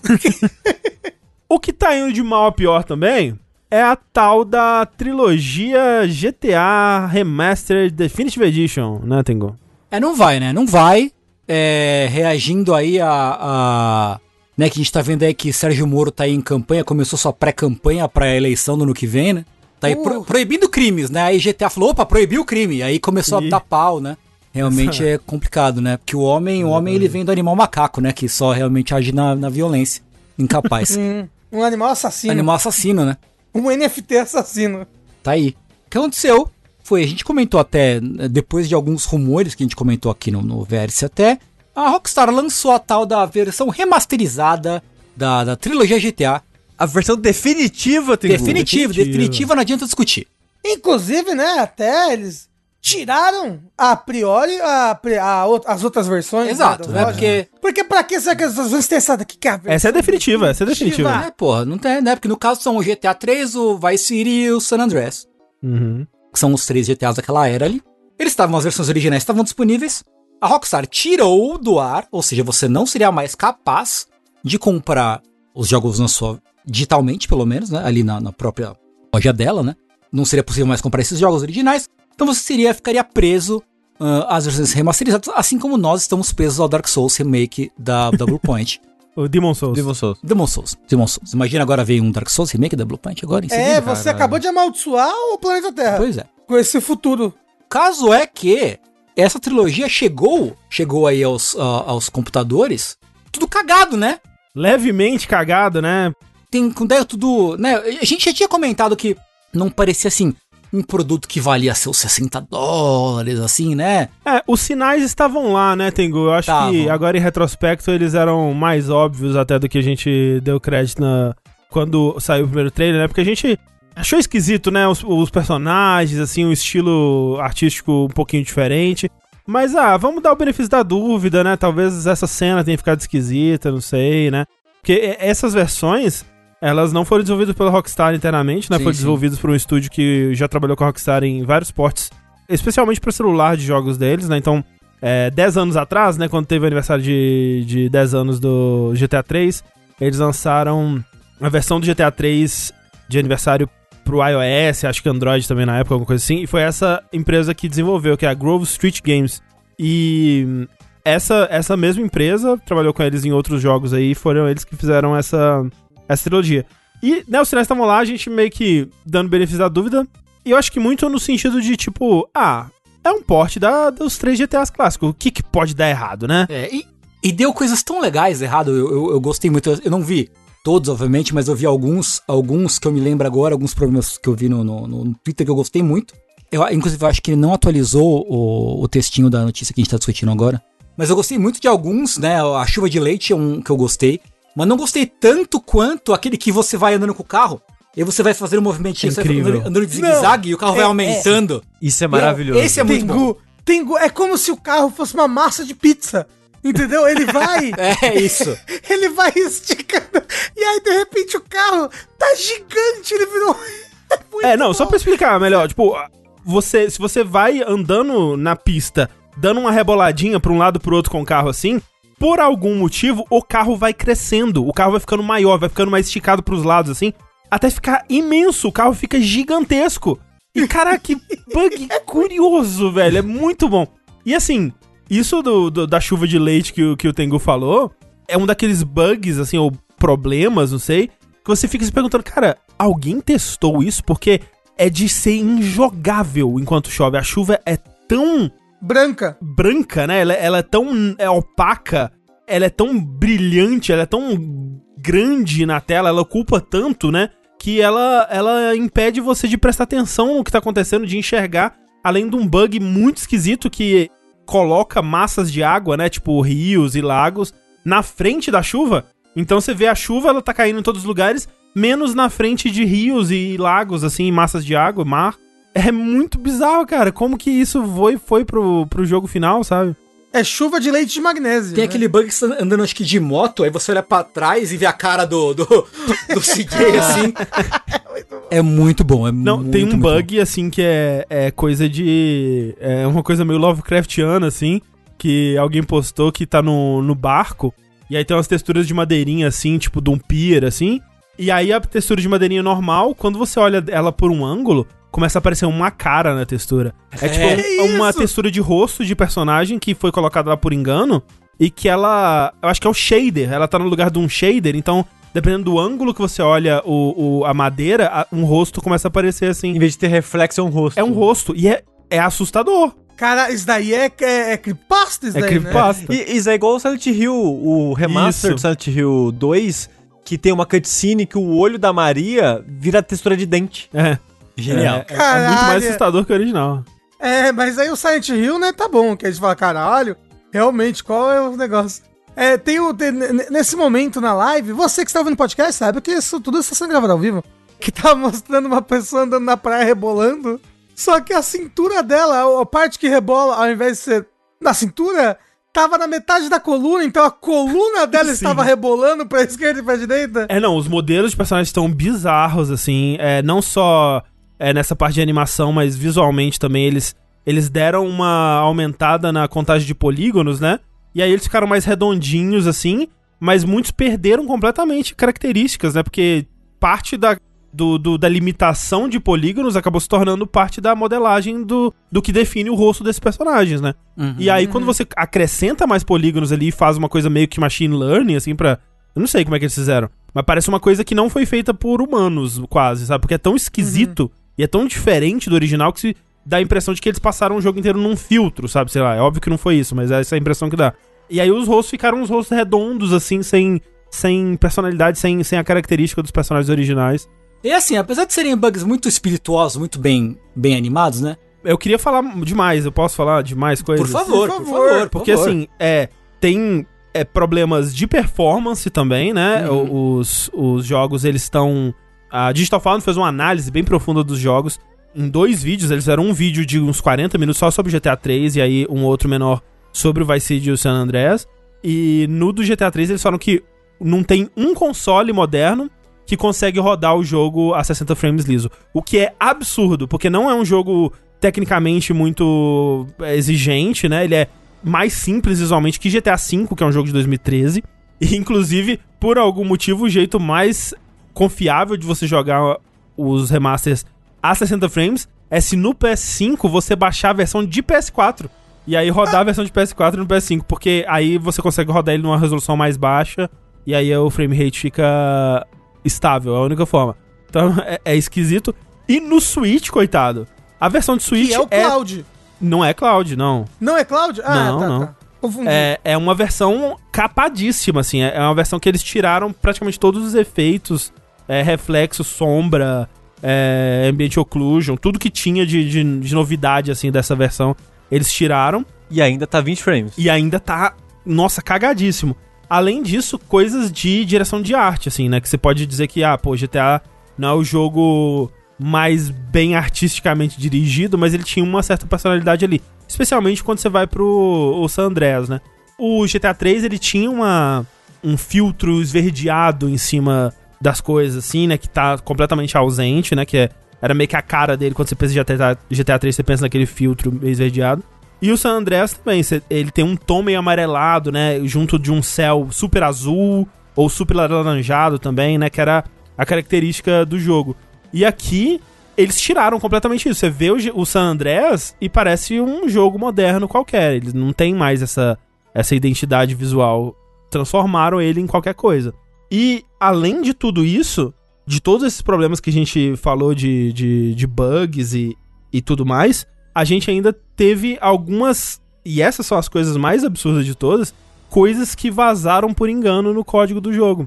Na versão de PC, e eu acho que é da versão de Switch, se eu não me engano, as pessoas conseguiram acessar músicas que os jogos tinham tirado, porque eles não tinham conseguido relicenciar, mas elas estão disponíveis ainda dentro do código do jogo. Coisas que deram problema pro Rockstar no passado, tipo coisa do Hot Coffee e, e coisas assim, conseguem ainda ser acessadas, eles não se deram ao trabalho de, de remover do código isso. E o mais absurdo, na versão de Switch, o código fonte com todas as ferramentas, código comentado e tudo mais, disponível para quem mexer no, no, no, fizer um data mining ali no código do jogo. O código fonte dos três jogos foi disponibilizado, gente. Caralho, como assim? Como isso acontece, velho? Como os caras, tipo, ah, esqueci uma pasta de desenvolvimento aqui com todas as ferramentas dos desenvolvedores, com todo o código fonte. É inacreditável, cara, inacreditável. Isso é bom? Isso é. É muito bom pro pessoal que gosta de pegar e, tipo, fazer mod pro PC, Total, gosta é. de. Tipo, nossa, eles conseguiram o código fonte do jogo, eles fazem esse jogo rodar em qualquer coisa agora, com tempo. Mais do que a de- edição definitiva, né? É muito, muito já. Já esse jogo tá rodando em geladeira. Vale dizer que, assim, obviamente a edição definitiva ela tem coisas boas que vêm do fato de ser um port pra Unreal Engine, né? E então tem coisas que ficaram legais, assim, dos cenários, né? Dos efeitos, alguns efeitos de iluminação e coisas do tipo que ficaram bem legais. Só que hoje em dia, em questão de jogo mesmo, as versões de PC, né? Que o Tengu vai falar mais daqui a pouco, elas passaram na mão de, de tanta gente boa da comunidade, né? Que fizeram patches e mais patches e corrigiram bugs que existiam e adicionaram coisas e tudo mais. Nem tô falando de mods pra você jogar outras coisas tipo GTA. Digo de pegar a- a- o GTA clássico e melhorar, né? E, e consertar o que não tava tão bom. Ou deixar né, mais tecnicamente fluido o jogo, ou seja lá o que for, melhorar os controles e coisas do tipo. Isso tudo nas versões de PC você já conseguia fazer hoje muito mais do que o que eles oferecem nessas versões remasterizadas, assim. Mas tiraram das lojas. Tiraram das lojas, né? Quem tem, tem, pelo menos. Exato. Então, mas eles voltaram, né? Eles voltaram pra loja do GTA, mas não voltou pra Steam, pra isso daqui. Voltou só na loja da Rockstar, sei lá, um negócio assim, pra PC. Uhum. As versões. E é mais caro do que era na Steam. As versões originais. Ah, sim. É, eles estão vendendo um bundle com as três, né, agora. É, Assim, eles botaram de. Eles tiraram as versões remasterizadas da loja, que tá tudo cagado. Aí eles botaram de volta as versões originais e deram pra quem comprou remaster, eles deram de presente, entre aspas, Isso. as versões originais, né? do- do- Hum. dos três jogos. Isso, isso, Mas isso. pra só na PC, loja isso da pra PC. Rockstar. Isso, na loja da Rockstar, no PC, É. no caso, né? É. Tipo, você tá no console, se você tá no Steam, só tem remaster ainda, só Ah, tem sim, é. o, o Definitive Edition. É, e não vai lançar as versões originais. Isso aqui é tipo um. Calma aí, gente. Calma aí que a gente vai consertar a merda que a gente fez. Enquanto isso, fiquem com as originais aqui. Mas será que vão consertar? Eu espero. Eles disseram que sim. Espero, eu espero muito, porque eu tenho uma vontade de, de, de jogar esses GTAs que eu não joguei, sabe? Sim, eu, eu vejo, eu vendo o gameplay deles assim, me dá muita vontade de jogar, mas. é, eu, eu acho que eu quero esperar. Eu quero esperar uma, uma versão melhorada deles. Eu quero esperar um jogo que eu consiga enxergar quando ele chove, né? No mínimo. Pelo né? menos. Pelo menos isso. Eu não joguei nem Cyberpunk ainda, vou jogar esse, esse jogo. Pois é, né? É, esse é o Cyberpunk desse ano. né? Já já ele tá concorrendo ao Game Awards. Mas assim, louco, né? Imagina, né? A Take-Two, ela veio aí de uma cruzada pra, pra tirar a mod, né? Tudo que fazia referência a esses jogos clássicos em modo de GTA V. Removeu, deu o copyright strike no, no, no cara que fazia o Vice City é, no, no- no GTA V e tudo mais. É, aí vai lá, tira os jogos originais da, da Steam e tudo mais, pra entregar a, defi- a versão definitiva, e é isso que eles entregam. Essa cagada. E, cara, e a GTA, uma das maiores é, nomes do videogame. de uma empresa que é famosamente conhecida por de- colocar os empregados pelo inferno pra entregar o jogo mais perfeito que for possível, né? Uhum. Então, assim, é, é, é bem, bem zoado, mas também, assim, os memes, né? Os bugs que a galera tá encontrando. Putz, tem umas coisas boas, viu? Tem um, uns negócios incríveis, tipo, textura é, interpretada errada, que você vê que eles pegaram. Algumas texturas eles pegaram e fizeram o upscale por é, é, inteligência artificial, é, e outras, alguém foi lá e foi interpretando o texto e refazendo uma textura nova.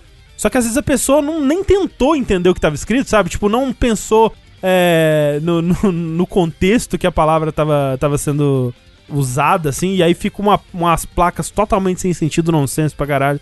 É bizarro. Nossa, é uma versão muito esquisita desse jogo. Agora o papo do escritório vai ser assim, tá vendo? Quando não faz crunch, assim quando que sai aí. Agora É. você tem que trabalhar Assim, três, é, três dias por dia. Mas vai saber, teve vai também, saber, né? né? Porque realmente, é, tipo, é, é a, é a cara de um jogo que eles não queriam ter lançado. E, tipo, que é isso, gente? GTA Trilogia GTA, o que, que mais você precisa de tempo aí? Lança essa É, porra. o jogo já tá pronto, pelo É. amor de Deus. Vamos lançar aí. Exato. Um jogo que também já estava pronto nos nossos corações, Rafa, porque ele tá sendo vazado aí aos pouquinhos já faz bastante tempo, é o tal do Smash da Warner, né? É, olha só, depois do Smash da Nickelodeon, agora a Warner também vai entrar de cabeça no maravilhoso mundo dos Platform Fighters. É o Smash da Cartoon agora, né? É, Caraca, não, peraí, peraí, peraí. É, Rafa, deixa eu voltar rapidinho, porque alguém falou um negócio que eu preciso, eu preciso comentar. né? Tipo, Ok. no GTA San Andreas tem uma tem uma loja que é uma é uma loja de rosquinha que, que no, no- no- na fachada dela tem uma rosquinha e uma porca de, de peça Puta, isso é muito bom, isso é muito É muito bom. Então, assim, a, a, a rosquinha, ela não é super redonda, né? Você consegue ver ela meio quadradinha em volta. E a porca, né? A, a peça mecânica, ela é hexagonal, como uma porca é. E aí o remaster, ele foi lá e arredondou a rosquinha e a porca. E aí virou um círculo a porca, virou um cilindro a porca e a rosquinha. E é incrível, assim, tipo, você vê que a pessoa que tava fazendo isso não tava. Ninguém tava ligando pra onde isso seria usado, qual era o contexto. Era tipo automático, assim, isso aqui tá meio quadrado. Vai, coloca mais polígonos, mais É polígonos. muito jogo, não dá pra ver isso não. É, pois é. Continue, Rafa, por favor. Então, a Warner nos apresentou pela primeira vez, ninguém sabia, meu Deus, uma grande surpresa. Mentira. Como o André falou, já tinha ali vazado esse negócio faz muito tempo. Mais um jogo de luta Platform Fighter da Warner Bros. Olha aí. Com um cast bem interessante, né? Porque a Warner ela tem muitas IPs, assim, tanto se você for ver o, o, o, o Red Player One lá, né? A Warner tem, tem IP pra caralho que ela pode utilizar, e aí ela. O, o Sushi falou que é o- praticamente um Cartoon Network, e de fato, né? Vai ser um Platform Fighter do Cartoon Network, mas mais da Warner, porque tem a Arya Stark Cara, como que- que- personagem Por jogável. quê? Pô, os Por que de não? Game of Thrones. Por quê? Cara, Ela destoa, né? Ela destoa um pouquinho, assim, né, dos outros. Mas, assim, eu entendo por quê. Eu entendo por quê. É. Ô, ô, você nunca pensou Arya Stark versus. versus. Salsicha. Pernalonga? Evil Salsicha. isso. O ult da área, ela transforma todo mundo numa torta e come? Isso. Exato. E tem dedo, só caralho. Ela é vai o falar, dedo- vai lá mergulhos, André. é o dedo do Tom e Jerry, que horror! Mas olha só, esse Platform Fighter, né? Que eles, eles mostraram. um- Eles fizeram um review, ainda não tem, tipo, muitos trailers e informações, mas o review mostra bastante coisinha legal. Olhando assim, por enquanto, primeiras impressões, ele já parece ser algo com mais investimento, mais budget do que o foi o Smash da Nickelodeon. Eles até dão uma alfinetadinha, né? Falando assim. E a identidade dos personagens é muito importante, por isso a gente trouxe as vozes, né? E os dubladores É. originais. Porque no Smash da Nick, como eu falei no Vértice, é bem estranho, que é todo mundo mudo, não tem um barulho, não tem um. Aham. "Ah, ué, ué", é todo mundo lutando quieto. É o mineiro luta quieto. e aí aqui, né, eles dão essa, essa, essa coisa, falando, olha, as identidades, os dubladores. E tipo, você fala, uou, e, e as animações também bonitas e tudo mais. Só que eles têm um modelo de, de negócios diferente do, né, do que do que Uhum. Smash, do que o Smash da Nick. E também eles é, a- o que eles vão trazer, que eles que eles o que, que vai tornar esse jogo? Qual o diferencial desse jogo em relação aos outros platform fighters? Primeiro, modelo de negócios que vai ser free to play, né? Vai ser cross platform, free to play, talvez ele seja O NFT, assim. é, isso. Vai ter o NFT do Steven Universe. Não. Mas talvez se você tenha que comprar os personagens, desbloquear, não sei como é que vai funcionar. E eles falaram que vai, vai ter um, um código, um netcode bom e blá blá blá pra jogar online. Mas o, o que, o, que, o diferencial dele é o fato de que o foco, as batalhas principais que eles estão pensando, tipo, fizemos o jogo pensando nessa abordagem aqui, que é a abordagem 2x2, né? Dois personagens contra dois personagens. Então as habilidades dos personagens ajudam muito o, o seu parceiro e podem ser combadas com o seu parceiro. Eles mostraram, acho que, acho que o Pernalonga ele faz um buraco de um lugar e sai no outro, que o seu parceiro também pode utilizar. A Mulher Maravilha usa o laço pra pegar o amigo, puxar. Isso, pra puxar o amigo de situações perigosas. O Batman lança uma bomba de fumaça. É, o que pode ser uma coisa tóxica pra caramba. Tudo isso daí pode virar super tóxico. Você jogando com alguém desconhecido online, 2x2, o Steven Universe usa escudo nos amigos também. Então, tipo, vai, o, esse foco deles, tipo, olha, o nosso combate principal é isso, é o multiverso, são dois vezes dois. Mas também terão, também vai ter X1 no jogo normal e talvez até quatro jogadores cada um por si. É, eu queria dizer que eu achei uma boa sacada o nome do jogo.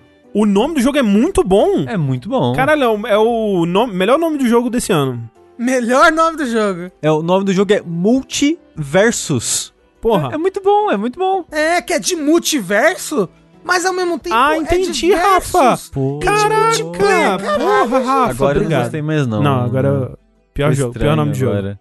O que eu vi que me deixou meio assim sobre esse jogo é que eles mostraram o- uns perks, né? E eles têm pretensões de que esse jogo seja é, esportes, né? Que ele seja um competitivo levado a sério.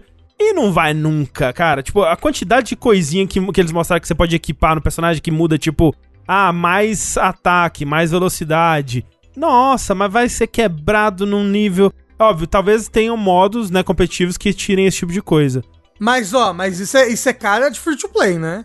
Inclusive, uma, uma, uma coisa bem legal que eles mostraram, que é cara de free to play. Uma coisa boa que jogo free to play costuma ter é skin, né? Que eles mostraram skins bem bacanas, assim. Boa pra quem? personagens. Pô, as- a skin do Salsicha, Salsicha Bruce Lee, É, eu gosto de skin quando ela quando eu não tenho que pagar mais por ela ou tirar ela num gacha. Eu, eu acho ruim. Assim, é o free to play estragando tudo que a gente ama, né? O, Exato. O, o, o Tengu aí, a máxima do Tengu se valendo mais uma vez, né? Porque, tipo, ok, um jogo com perks que você pode personalizar o personagem, tudo bem. Parece, pode ser uma coisa legal? Até que pode, sei lá. Não, não me parece muito, mas isso vai vir em loot boxes, vai vir em, em microtransação? Com certeza É. absoluta. Né? Então já. já Ah, mas tal- talvez, talvez, talvez. Dependendo de como eles fizerem um free to play, talvez seja interessante. Que tipo, é um jogo de graça, aí tem uma base muito maior de jogadores. Rafa, quando foi que você jogou um free to play que era interessante?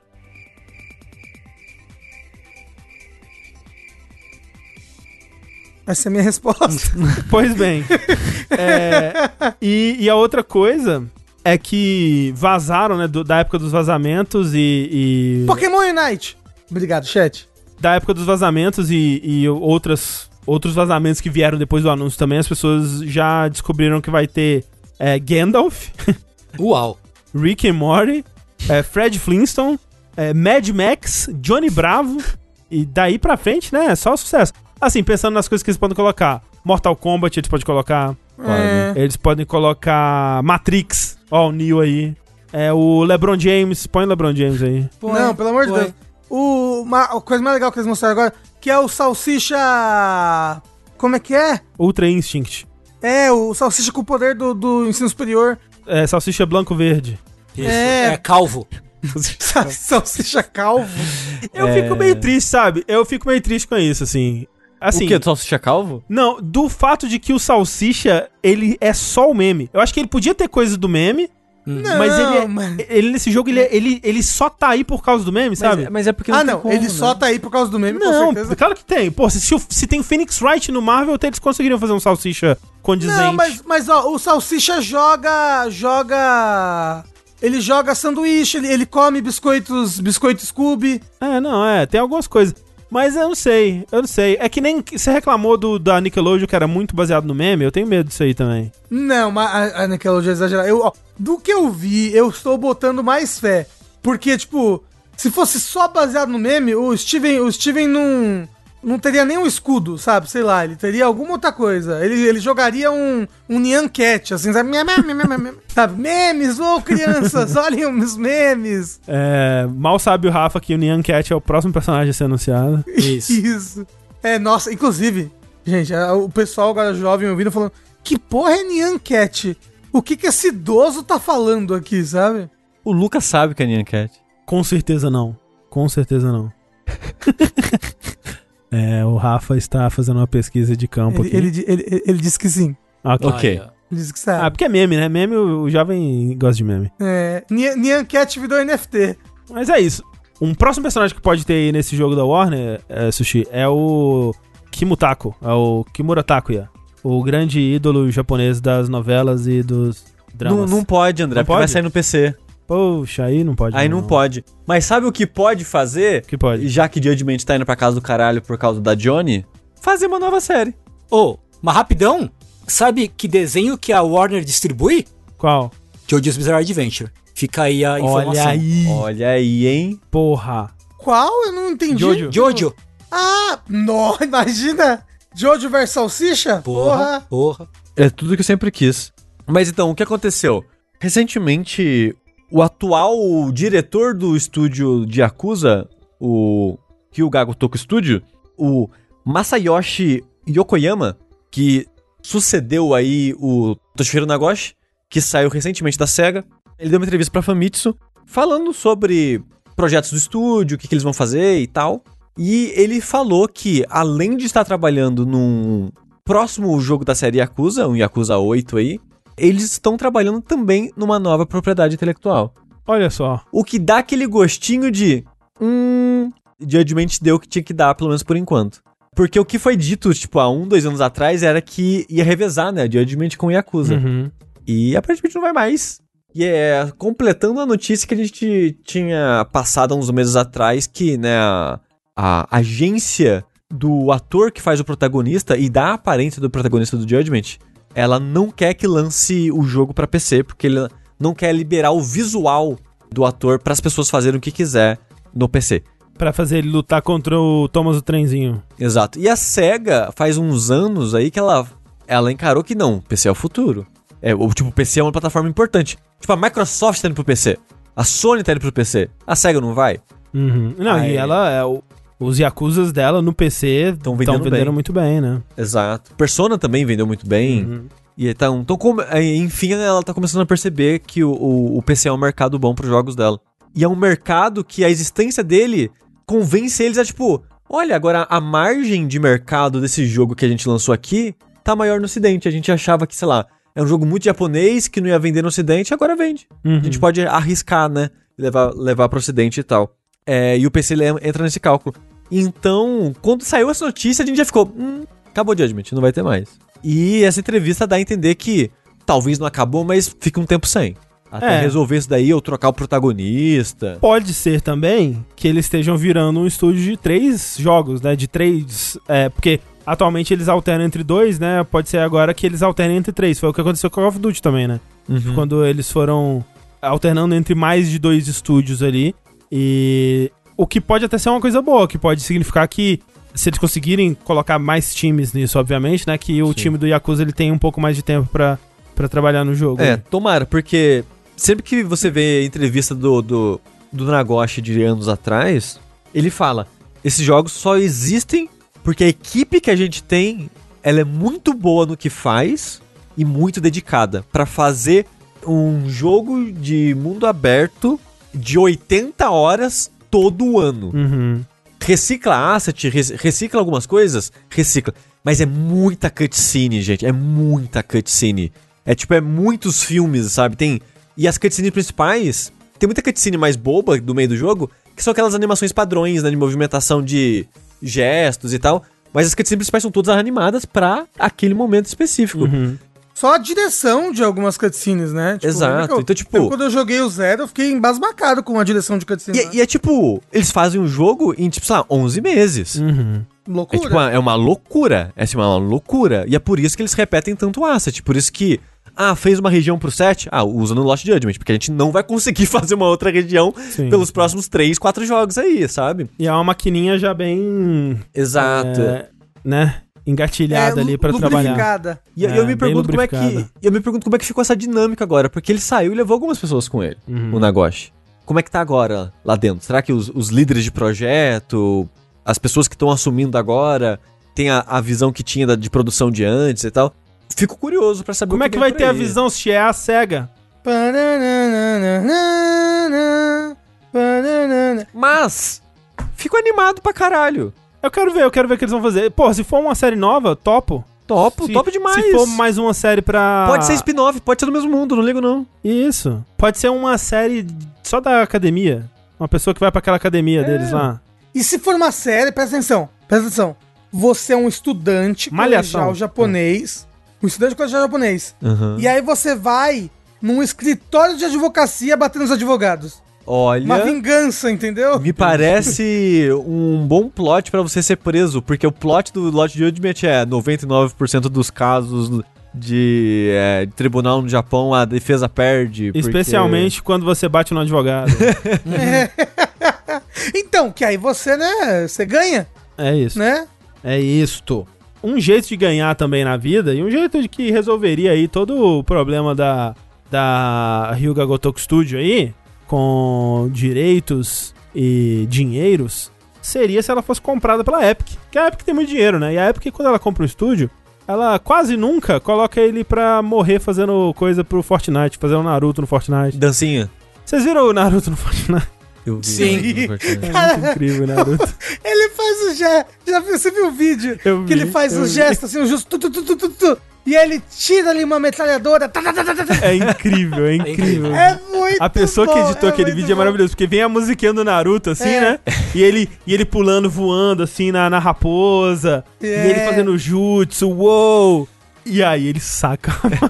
É, é o Dark Souls com aquele mod, né? Que você acha que o cara vai É dar backstab, ele saca a K e metralha o inimigo. Tem gente achando que era fake. Não, gente, o Naruto É de sério? fato está no É, Fortnite. é Fortnite, vocês achavam que o É. Naruto ia fazer o quê? Porra, o Kratos está no Fortnite, gente.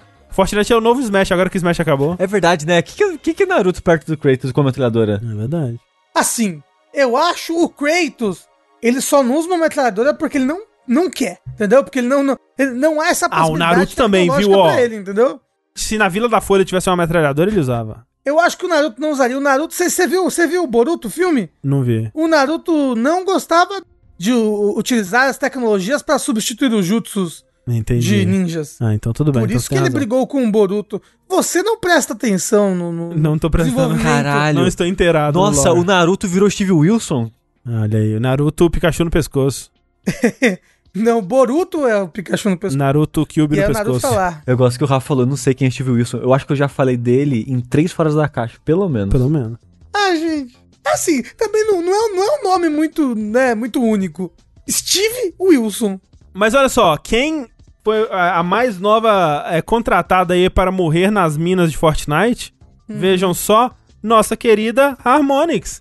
É, essa grande empresa aí por trás de Rock Band 1, Rock Band 2, Beatles Rock Band e só. E aquele jogo de, aquele jogo de tabuleiro que acende luzinha e toca musiquinha lá. Esses aí não lançou não, é só meme. Ah, tá. Ninguém entendi. sabe que lançou. É, a Harmonix foi comprada pela Epic hoje. Olha só que loucura, gente. Pô, mas o absurdo isso daí, André. Rock Band Unplugged no PSP é legal pra caralho. É legal mesmo, né? É legal. Mas então, o que a Harmonix declarou no blog dela é que nossa equipe trabalhará com a Epic para criar jornadas e gameplay musical em Fortnite. Em algum momento eles usam o termo metaverse. E é aí que você sabe que tudo está perdido mesmo. Porque, assim, o Fortnite tem ficado bem famoso por fazer parcerias aí com grandes artistas, né? Travis Scott, Ariana Grande, é, Kratos, Naruto. Que, inclusive, é, os shows no Fortnite, né, são as pessoas gigantes, assim, pans. E aí que ficou pela primeira vez, realmente, Ariana Grande fazendo jus ao nome dela, né? Há quanto tempo você tá guardando essa, Rafa? Meses, né? Eu, Claramente mesmo. meses. Claramente. não. É.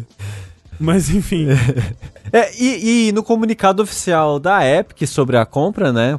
Ela falou. Na verdade, acho que nem foi da Epic, foi da. Foi da, Da Harmonix mesmo. aham. É que ela falou que ela vai fazer experiências musicais Experiências musicais. e gameplay. né? O que dá a entender que eles vão fazer os shows. Exato, os shows. E assim, faz muito sentido porque tá um negócio que tá dando muito certo pra, pra Epic.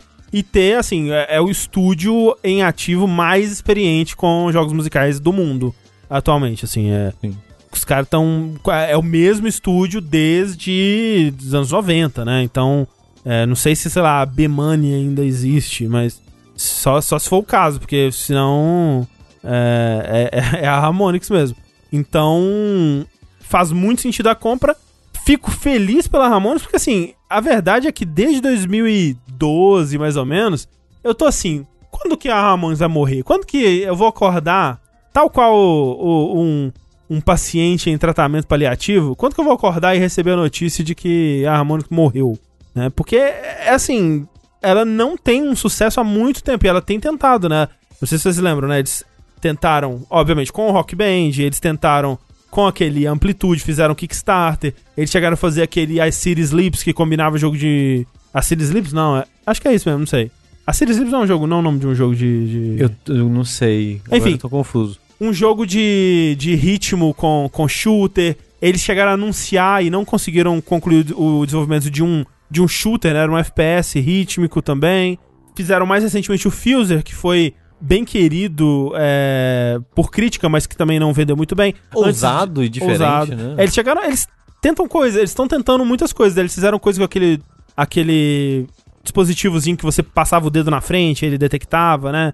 Aquela coisa drop cord, eu acho. Eles fizeram um jogo de carta. Não, como é que é o nome? É Ti- Tinibre, Timebre, Tibru, Taneb. Como é que é o nome daquele aparelho musical que você bota a mão perto e ele grita? Teremin? Teremin, acho isso aí. Te obrigado, libra, é isso, Rafa. Te libra. Tilibra. É, Ô, cadê um Teremin Hero? Pelo isso. amor de Deus.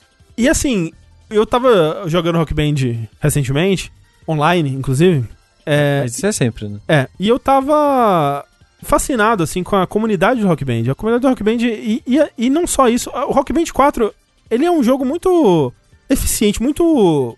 que faz muito bem o que ele precisa fazer, assim, em termos de, de interface, em termos de... essa experiência online cooperativa com outras pessoas, assim. É impressionante porque é um jogo que você não se comunica por voz, né? E você nem tem muito como, como se comunicar por mensagens. É, Você até tem algumas mensagenzinhas prontas que você pode mandar. Mas como que ele faz isso em questão de interface e tal? E obviamente é um jogo que ele é desse jeito porque ele é o mesmo jogo desde 2007, né? Um jogo que ele foi construindo em cima dele mesmo e ficando cada vez melhor e cada vez melhor, assim.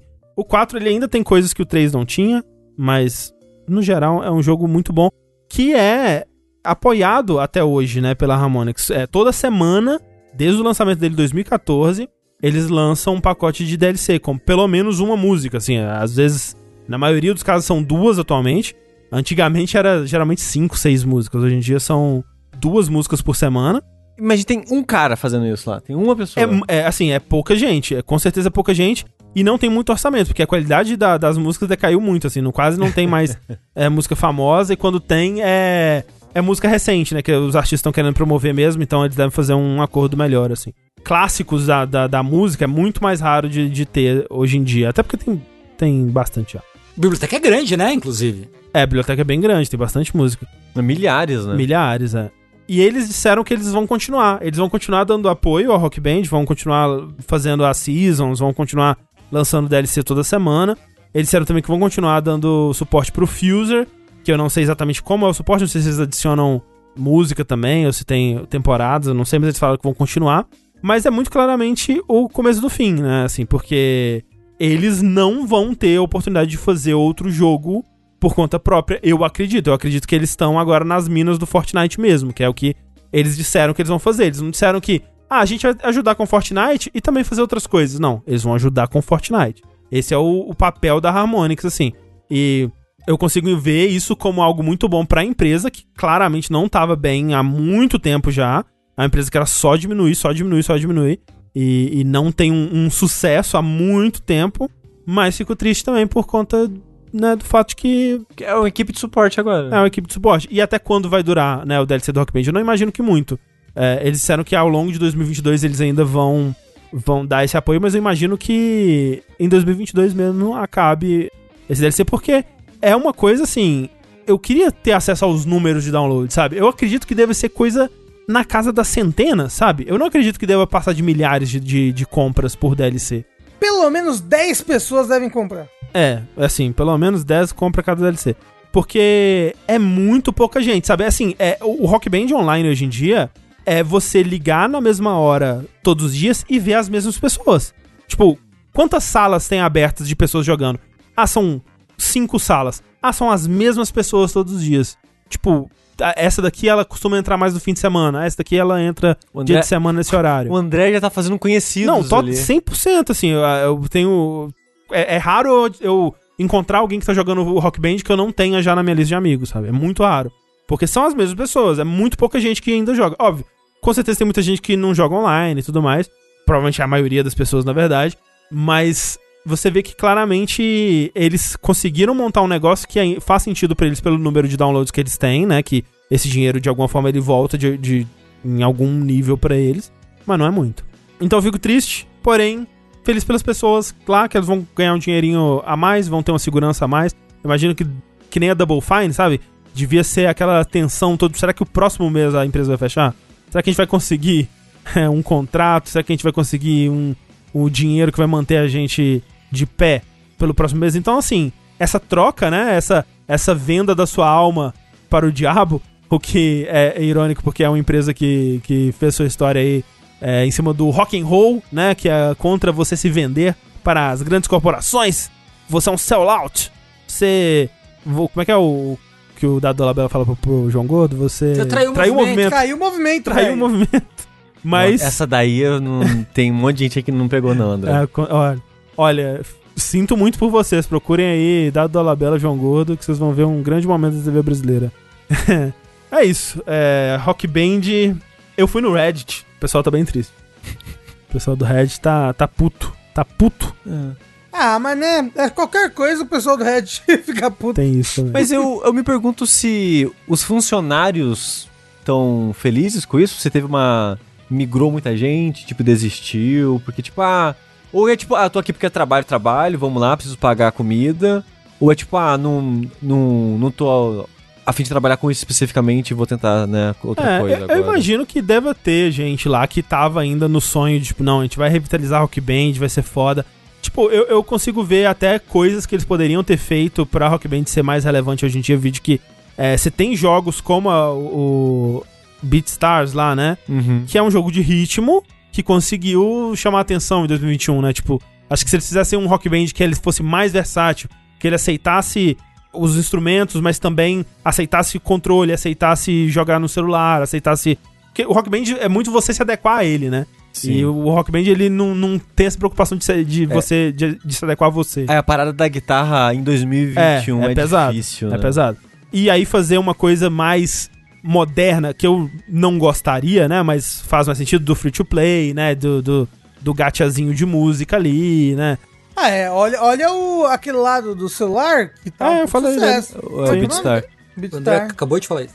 Eu Sim. também, reiterando o que o André falou. Tipo, o chat falou ali, ah, mas pelo menos o Taiko no Tatsujin segue firme e forte. O Taiko no Tatsujin, no mundo, ele nunca foi tão grande quanto o Rock Band. Ah, né? É, o negócio, é- o negócio do, do Taiko Tatsujin é o Japão. É, e, e, tipo, ele é um investimento, me parece um investimento menor, né? Com escopo menor, mais seguro do que o Rock Band. E ele tem free to play no celular. E ele dá pra você jogar no controle se você quiser, né? O Rock Band Sim. tem isso. Tipo, isso é uma coisa que eu não entendo. Como que o Rock Band não fez isso? É birra. Só se for. Porque eles abririam o acesso ao jogo pra muita gente. Tipo, tem brasileiro que hoje em dia joga Rock- a Guitar Hero no, no PS2 com o controle, que esse é o jeito que a pessoa gosta de, de tocar. E você não pode fazer isso no, Ou- no Rock Band. Ou, as ou no PC no teclado, né? nas Exato, gambiarras da vida. É porque eles, eles têm. Eles, eles não gostam do Guitar Hero, entendeu? Né? E aí eles não podem fazer igual, igual- É é aquela rixa antiga. É Sega e Nintendo, entendeu? Guitar Hero versus Rock Band. Eles não podem botar controle. Porque senão eles vão cair o movimento de novo, velho. Eu tenho certeza que tem gente lá na Harmonix que deve estar triste porque tinha esperança de revitalizar Rock Band ainda, ou fazer um, um novo Dance Central, sei lá. Mas eu imagino que a maioria das pessoas deve estar só feliz pela segurança, assim, sabe? Eu, eu imagino que eu estaria nesse meio aí, talvez. Porra, segurança, né? A gente vai, vai ter dinheiro. Gostoso mundo Do jeito demais. que tá. Só espero que agora eles tenham, tenham paz de espírito e segurança suficiente pra lançar o Didi Hero 3, né? Que é o que tá precisando, realmente. Mas DJ Hero não é nem da Harmonix, é da, é verdade, é da, da da Neversoft, coisa. né? É, eu tô viajando. É porque tem Hero. Mas Anime Hero é da. da né? Não, é Rock Band é da Ramones, você tá Guitar Hero é outra empresa. Quem vai fazer música também, Rafa, é o nosso amigo Kojima, né? Vai lançar sua banda aí, sua banda indie, Kojima e as Kojimettes. Essa banda já existe faz tempo, né? É, ó, a gente, a gente canta essa bola desde sempre. Que Kojima. Kojima nunca quis fazer videogame. Ele canta essa bola, Rafa. Ele canta essa bola. O que o Kojima queria fazer era um filme com o Norman Reedus pelado, umas, um, um filme de três horas com ele tomando banho, alguma coisa assim. E aí, olha só, talvez esse sonho venha virar realidade. Porque a Kojima Productions lançou. Louco, a Kojima Productions, pra quem não sabe, essa empresa começou aí do zero, humilde, era apenas um sonho no papel, num caderno. Né? Uma empresa indie, praticamente, né? É, Não terei mim. isso. É, a Kojima Productions lançou uma divisão nova de filmes, música e TV. Olha aí, que loucura. Mas, ó, Rafa, vou ser a pessoa chata aqui falar. É, bem, na verdade. Porque assim, o Kojima, eu concordo, ele tem esse. Né, esse ar aí dele de filme. Inclusive a bio dele no Twitter por muito tempo foi: Meu corpo é feito 70% de filmes. Alguma coisa assim. E outro, seis é de bosta, né, Kojima? Porra. Mentira. Ele. hum, Eu concordo que se você pega ali 2008, Kojima de 2008, né? Era muito isso mesmo. Ele, o Metal Gear Solid 4 ele queria muito fazer um filme, né? Em, muitos, em muitas partes daquele jogo. Mas eu acho que ele sempre foi muito bom em casar boas ideias de jogabilidade também. Se você vai pro Snake Eater, o próprio Metal Gear Solid 4, todos os jogos, né? O Metal Gear Solid 2, o, o, 5 Death é um. Stranding. O, O Death o- Stranding. exato, Death Stranding, talvez o maior exemplo disso, né? É, eu acho que o Kojima, ele, ele é um dos, dos autores aí de videogames que melhor combinam as duas coisas, assim. Melhor, talvez não necessariamente sempre em questão de qualidade, né? Mas de foco, né? Vamos dizer, ele tem muito foco nas duas coisas. Ele, ele gosta muito de pensar sobre as duas coisas e como que elas vão se casar e se comunicar ali, né? É o Vital Lacerda do videogame. É o próprio. Eu entendi essa referência, porque o já me falou desse cara aí. Dito isso, eu acho que o Kojima tem sim uma, uma visão bacana pra esse negócio do- dos filmes. Eu espero, espero mesmo que saiam coisas bem, bem legais daí, dessa nova divisão. É, que eles disseram que a equipe tem como objetivo expandir o alcance e reconhecimento das propriedades em desenvolvimento pela Kojima Productions e fazê-las ainda mais parte da nossa cultura pop. Estamos muito empolgados para trabalhar com os melhores de todas as indústrias do entretenimento. E aí eles vão trabalhar em coisas de música, TV e cinema. É tipo, tipo, o Bruno Isidro trouxe aqui pra gente. Dito isso, o roteiro de Death Strange é muito merda. mas, mas eu sinto que o Kojima, ele tem, ele tem um olho interessante pra estética das Grandes coisas, ideias. sabe? É, pra ideias, pra estética. Eu acho que, eu acho que talvez um, uma história ambientada no mundo de Death Stranding, com aquela estética misteriosa Death Stranding, do bebê, dos trailers. Você se lembra da, da, da época dos trailers que a gente ficava tipo.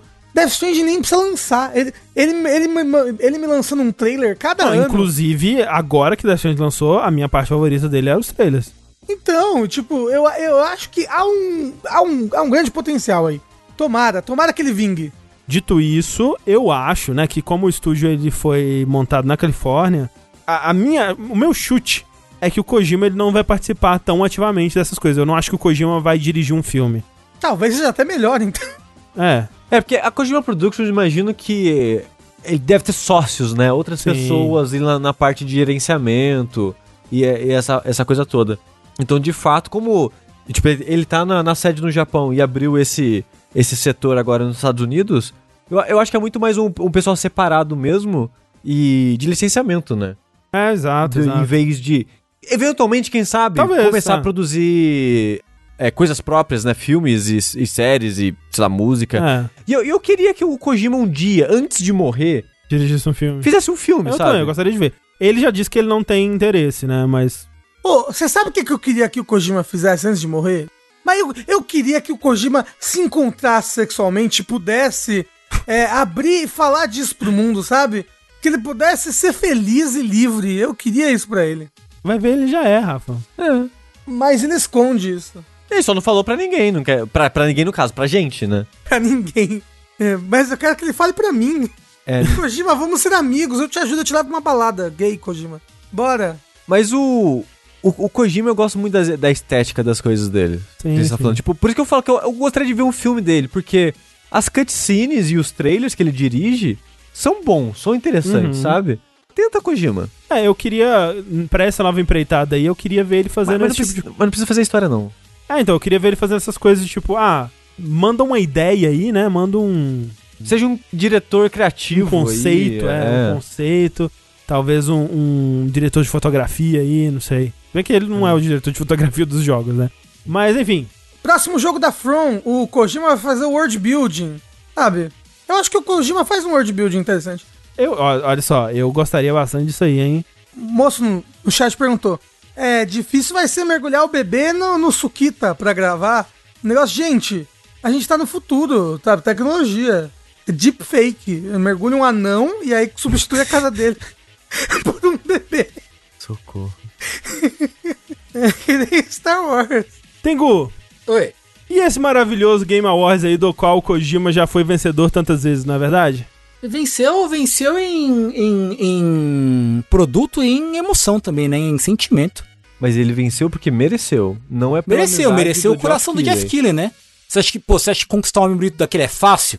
É, porra. Tu cara, né, pô, ralou ali, né? Eu queria muito ser uma mosquinha e presenciar um, um jantar dos dois, assim. Tipo, um, um- um momento íntimo dos deles, assim. Não que eu acho que eles se peguem, é só, tipo, eles conversando. Sobre o que, que eles falam, É, né? tipo, eles sendo felizes e, tipo, falando de coisa que gosta. E, tipo, caralho, quanto tempo, né? Porra. Só que aí, em contrapartida com toda essa alegria, toda, esse, toda essa emoção, todo esse sentimento bonito aí que a gente vê entre o Jeff Keighley, o Kojima, o Norman Reedus, os, todos os amigos famosos do Kojima, vai ter, de fato, Game Awards. The Game Awards, no dia 9, correto? 9 Olha, de... só pra fuder com a gente, viu? Puta que pariu. Assim, como se eu não precisasse de, de, de né, mais Mas fudência na vida. fudência antes do Jogabilidade. Que dia que vai ser? 9, um dia antes do Jogabilidade. Uh, Nove, maravilha! o Jogabilidade começa dia 10. dia 9 vai Gostoso ter o Game. Awards. Ô, você sabe é, como é que vai ser esse ano? Vai ser tipo. Vai ser presencial, vai ser volta ao, ao formato ah, antigo. Isso, é isso que eu ia perguntar. Sim, sim. E aí eu tenho aqui mais uma vez a triste incumbência de declamar os indicados de cada categoria do Game Awards 2021. Vamos fazer assim então, Tengu. É, você lê pra nós aí as categorias e a gente aqui de bate pronto, a gente fala o que a gente gostaria que ganhasse, não o que a gente acha que vai ganhar. Mais pra perto a gente faz um, um bolão aí, talvez, se der tempo, do que, que a gente acha que vai ganhar e tal. Mas aqui vamos fazer o que a gente gostaria que ganhasse. Se não tem nenhum que você gostaria que ganhasse, é indiferente, você fala indiferente. Mas só pra fazer um, um termômetro aqui da galera. Tá bom, então vamos começar para Melhor Jogo para a Família. É, no caso, eu separei só as categorias mais relevantes aqui pra gente. Eu tirei as de esportes, outras coisas assim. Melhor Jogo para a Família. It Takes Two. Mario Party Superstars. New Pokémon Snap.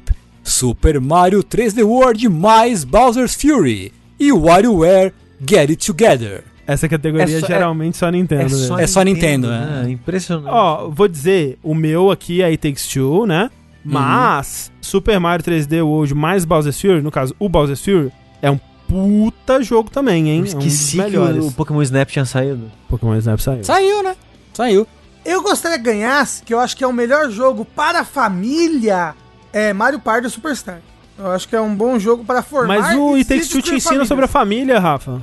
É, é, e Takes Two te ensina a O Rafa não matar terminou, ursinhos. né? Você não terminou? Não, a gente matou. A gente teve um trauma quando a gente matou Ah, um elefante. elefante? Aham. E aí, e aí a gente chorou, eu e o Corra juntos, e a gente parou. Na verdade, eu preciso chamar o Corra de novo pra continuar jogando. É, eu sou contratualmente obrigado a falar de WarioWare. Então eu quero que o WarioWare volte, porque só lançaram o WarioWare! Ah, mas esse WarioWare é meio triste, né? Não, esse WarioWare é que com controle direto, não é, nem, não é os minigames que a gente gosta. É de pouco diferente. Mas é o WarioWare, mesmo assim. Qualquer Wa- WarioWare é melhor que nenhum WarioWare. ok, justo. É assim, tá melhor que o Root in Heaven. é verdade. O WarioWare, um WarioWare sempre é a esperança de um Riff in Heaven. Exato. Ah, sim, Então, na verdade WarioWare. é o contrário, né? Cada WarioWare é uma oportunidade de Rhythm Heaven que não aconteceu. Não, porque o WarioWare vem antes abrindo caminho pra que Riff in Heaven chegue. Entendi. Entendeu? Queria dizer que o character design de, de WarioWare desenhou a Mikan. É. verdade, o... É. Co. Louco, né? Loucura, chama? né? Muito Co louco. alguma coisa? O nome dele é Co alguma coisa, né? É. Ah, esqueci o nome dele. Ko Takeuchi. Ko Takeuchi. Mas continue, Tengu. Melhor jogo de luta. Demon Slayer Kimetsu no Yaiba The Hinokami Chronicles. Alguém jogou esse jogo? Parecia Não, legal, é- né? É Ele, 500 ele parece legal. Ele, ele parece legal, mas ele tá caro. É, ele tá, é muito caro no PC, ele tá muito caro no PC. Guilty Gear Strive, Melt Blood Type Lumina, Nickelodeon All-Star Brawl, Virtua Fighter 5 Ultimate Showdown. Essa categoria, geralmente, se você lança um jogo de luta, ela, ela, Ela já luta tá, aqui. já- já entrou, né? Eles já completam com que, mesmo que não precisa ser bom. Eu vou de Guilty Gear, que foi o único jogo de luta que eu joguei desses aí. Ah, Guilty Gear, né? Não tem Eu, como. eu vou de Guilty Gear, não joguei, mas eu acho que ele merece. Não, só de ter o Ricardo cantando música tema, porra. Põe na, na parte da orquestra, né, que eles tocam a música tema dos jogos, põe o Ricardo lá no palco. Por favor. Melhor RPG. Cyberpunk 2077. Aí Ah, fudeu, né? Aí fuder. ferrou tudo. Aí. Aí ferrou o rolê todo. Aí cagou no bidê. Aí. Nossa. Velho, velho. Limpou o pé no bidê, né, Sushi? É. Exato. Monster Hunter Rise, Scarlet Nexus, Shin Megami Tensei 5, Tales of Arise. O, o, o André falou da categoria de luta, que a sua luta tá lá. A de RPG nem tem RPG? Scarlet Nexus não é RPG, Monster Hunter não é RPG. Os únicos dois RPGs é Shin Megami Tensei e Tales of Rise. É, tinha que ser categoria. Melhor vagamente RPG. Isso. Isso. Melhor jogo com número. É isso. Melhor jogo que você bate e sai um númerozinho. Isso. É, ó, dito isso, eu nem joguei, mas eu acho que quem merecia daí. Porque eu não considero Monster Hunter RPG, eu achei errado ele, ele ganhar a categoria de melhor RPG. Eu acho que a Shin Megami Tensei 5. Eu não joguei, mas voto nele também. Eu não joguei Shin Megami Tensei 5, mas é o que eu mais tenho interesse dessa lista, assim. E dito isso, eu joguei, sei lá, 3 horinhas do Tales of Arise, nenhuma horinha do Monster Hunter Rise e 3 horinhas do Scarlet Nexus. E não É. votaria neles. Assim, é, ó, mas deixa eu falar. Monster Hunter Rise é tipo meu top 2 jogo do ano e ninguém vai jogar. Desculpa, Rafa. É porque ele tá no Switch, né? É Todo mundo me odeia. Ele já saiu pra PC? Não, vai ser só Ah, em janeiro pra PC. Porra. Mas é. Eu não joguei o, o Shin Megami Tensei 5 aí. Eu vou de Scarlet Nexus, que eu gostei. Eu genuinamente gostei bastante de, de Scarlet Nexus. É, Scarlet Nexus, né? Que jogo é esse, kkk? É, desculpa, Cronas Maximus. É, eles erraram, né? Melhor jogo de ação aventura. Marvel's Guardians of the Galaxy, Metroid Dread, Psychonauts 2, Ratchet Clank Rift Apart, Resident Evil Village. Ó, essa categoria aqui é pra quem fala que esse jogo, esse ano não teve jogo bom. ó. Só jogo bom aí, só jogo top. É verdade. Um jogo muito top. É, nessa categoria, eu irei, assim como todas as categorias que esse jogo aparecer, de Psychonauts 2. É, eu vou de Resident Evil Village, que eu acho que ainda é meu jogo favorito do ano. Mas você acha que ele é ação-aventura? É um jogo de ação. É ação barra aventura. Eu acho que sim, eu acho que sim. É. Estou divididíssimo. Essa categoria tem, sei lá, é, quatro jogos que eu amo e um que eu não joguei, mas que eu tenho certeza que eu vou gostar. Eu vou guardar o Psychonauts 2 pra jogo do ano e vou de Ratchet Clank. E você tem gol? Eu vou votar no Ratchet Clank só porque pra, pra esposa do Sushi não ficar triste. é verdade. Absurdo isso daí. Beijo, amor. Melhor jogo de ação: Back for Blood, Chivalry 2, Deathloop, Far Cry 6, Returnal. Nessa aí eu tenho que ir de Deathloop, né? Deathloop, é, sem dúvida. Eu vou, eu vou de Returnal porque eu não joguei Deathloop ainda. Ó, mas agora que tem como fazer o, o glitch lá no Returnal de Quick Save, eu vou terminar ele. Até o final do ano eu termino. Glitch de Quick Save? É, porque eles adicionaram a possibilidade de... Da suspe- suspender o jogo, né? É, o pessoal já fez uma mutretinha. Já tem como mandar o save pro cloud e baixar. Ah, o pessoal é esperto, né? O pessoal espera. Mas o jogo é de boa, né? Eu, porra, difícil pra caralho. Você não é, não é tão difícil, não. Você está trapaceando não só o jogo, mas você mesmo. Do jeito que eu gosto. Do jeito que Deus quis. É, né, nessa categoria eu voto no Monteiro Lobato. Joga um Deathloopzinho pra nós aí, Tengu, pô. É, Eu quero, eu quero jogar. Games for Impact. Jogos que provocam reflexão com uma mensagem e um significado social. Eu peguei, eu coloquei essa descrição aí, que é a descrição que eles dão para as categorias, porque tem umas categorias que são meio difíceis de entender o que elas significam. Essa categoria, inclusive, ela podia chamar outra coisa. E, e dito isso, acho que alguns jogos aqui são meio esquisitos de estarem aqui ainda, mas vamos lá. Pois é. Before Your Eyes, Boyfriend Dungeon, Shikori, Life is Strange True Colors, No Longer Home. É, desses aqui, eu vou de Before Your Eyes. Não joguei ainda o Chicory e o Life is Strange. Mas o Before Your Eyes, pra quem não lembra, eu falei dele no Vértice, é o jogo que você joga com a webcam, que você pisca o olho e muda a cena. Uhum. Ele é muito bom. Eu só não sei se ele é Games for Impact. Tipo assim, ele tem uma historinha meio triste ali. Mas é porque ele, ele, ele não é o jogo que é tipo o filme do Adam Sandler, lá, o Clicker. Clicker, Clicker não, Clicker é do Last of Us. O filme do Adam Sandler, Clicker, é o, o, o Adam Sandler no mundo de The Last of Us. Como é que é o nome? Não é Clicker? É clique. Clique. Clique, isso, clique. É, então, é um impacto ali, a vida está passando diante dos seus olhos, você não tá percebendo, é um impacto. É verdade. A pessoa é, ficou impactou. impactada quando jogou, é isso? É, desses, o único que eu joguei foi Boyfriend's Dungeon, que eu não gosto. Eu vou de Before Your Eyes, porque eu imagino que eu vou gostar e quero jogar ainda. Eu vou de Before Eyes porque o André escolheu. É muito bom, hein? Eu, eu recomendo, hein? Tem que jogar todo mundo aí. Melhor trilha sonora: Cyberpunk 2077, Deathloop, Nier Replicante versão 1.22474487139, Marvel's Guardians of the Galaxy, The Artful Escape. Artful Escape.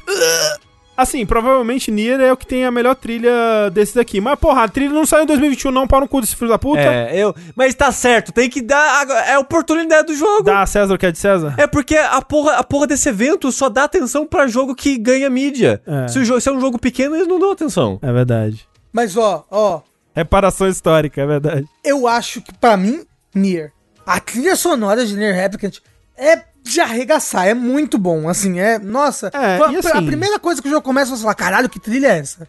Eu gosto muito da trilha de Guardians of the Galaxy, mas é uma trilha muito mal aproveitada no jogo, então me dá raiva, não vou votar nele. Então eu, eu vou de Nier mesmo, porque eu não lembro muito da trilha de Deathloop. Assim, é legal porque ele tem aquele clima espião, né, anos 60 e tal, mas... E pau no cu de Cyberpunk. Nem devia estar aqui. Melhor direção de arte: Deathloop, Kena Bridge of Spirits, Psychonauts 2, Ratchet and Clank Rift Apart, The Artful Escape. É, Psychonauts 2. Psychonauts 2. É, eu não joguei Psychonauts 2, eu vou de Deathloop. Eu não joguei no Psychonauts, mas vai pro Psychonauts mesmo. Obrigado, ganhamos, tô zoando.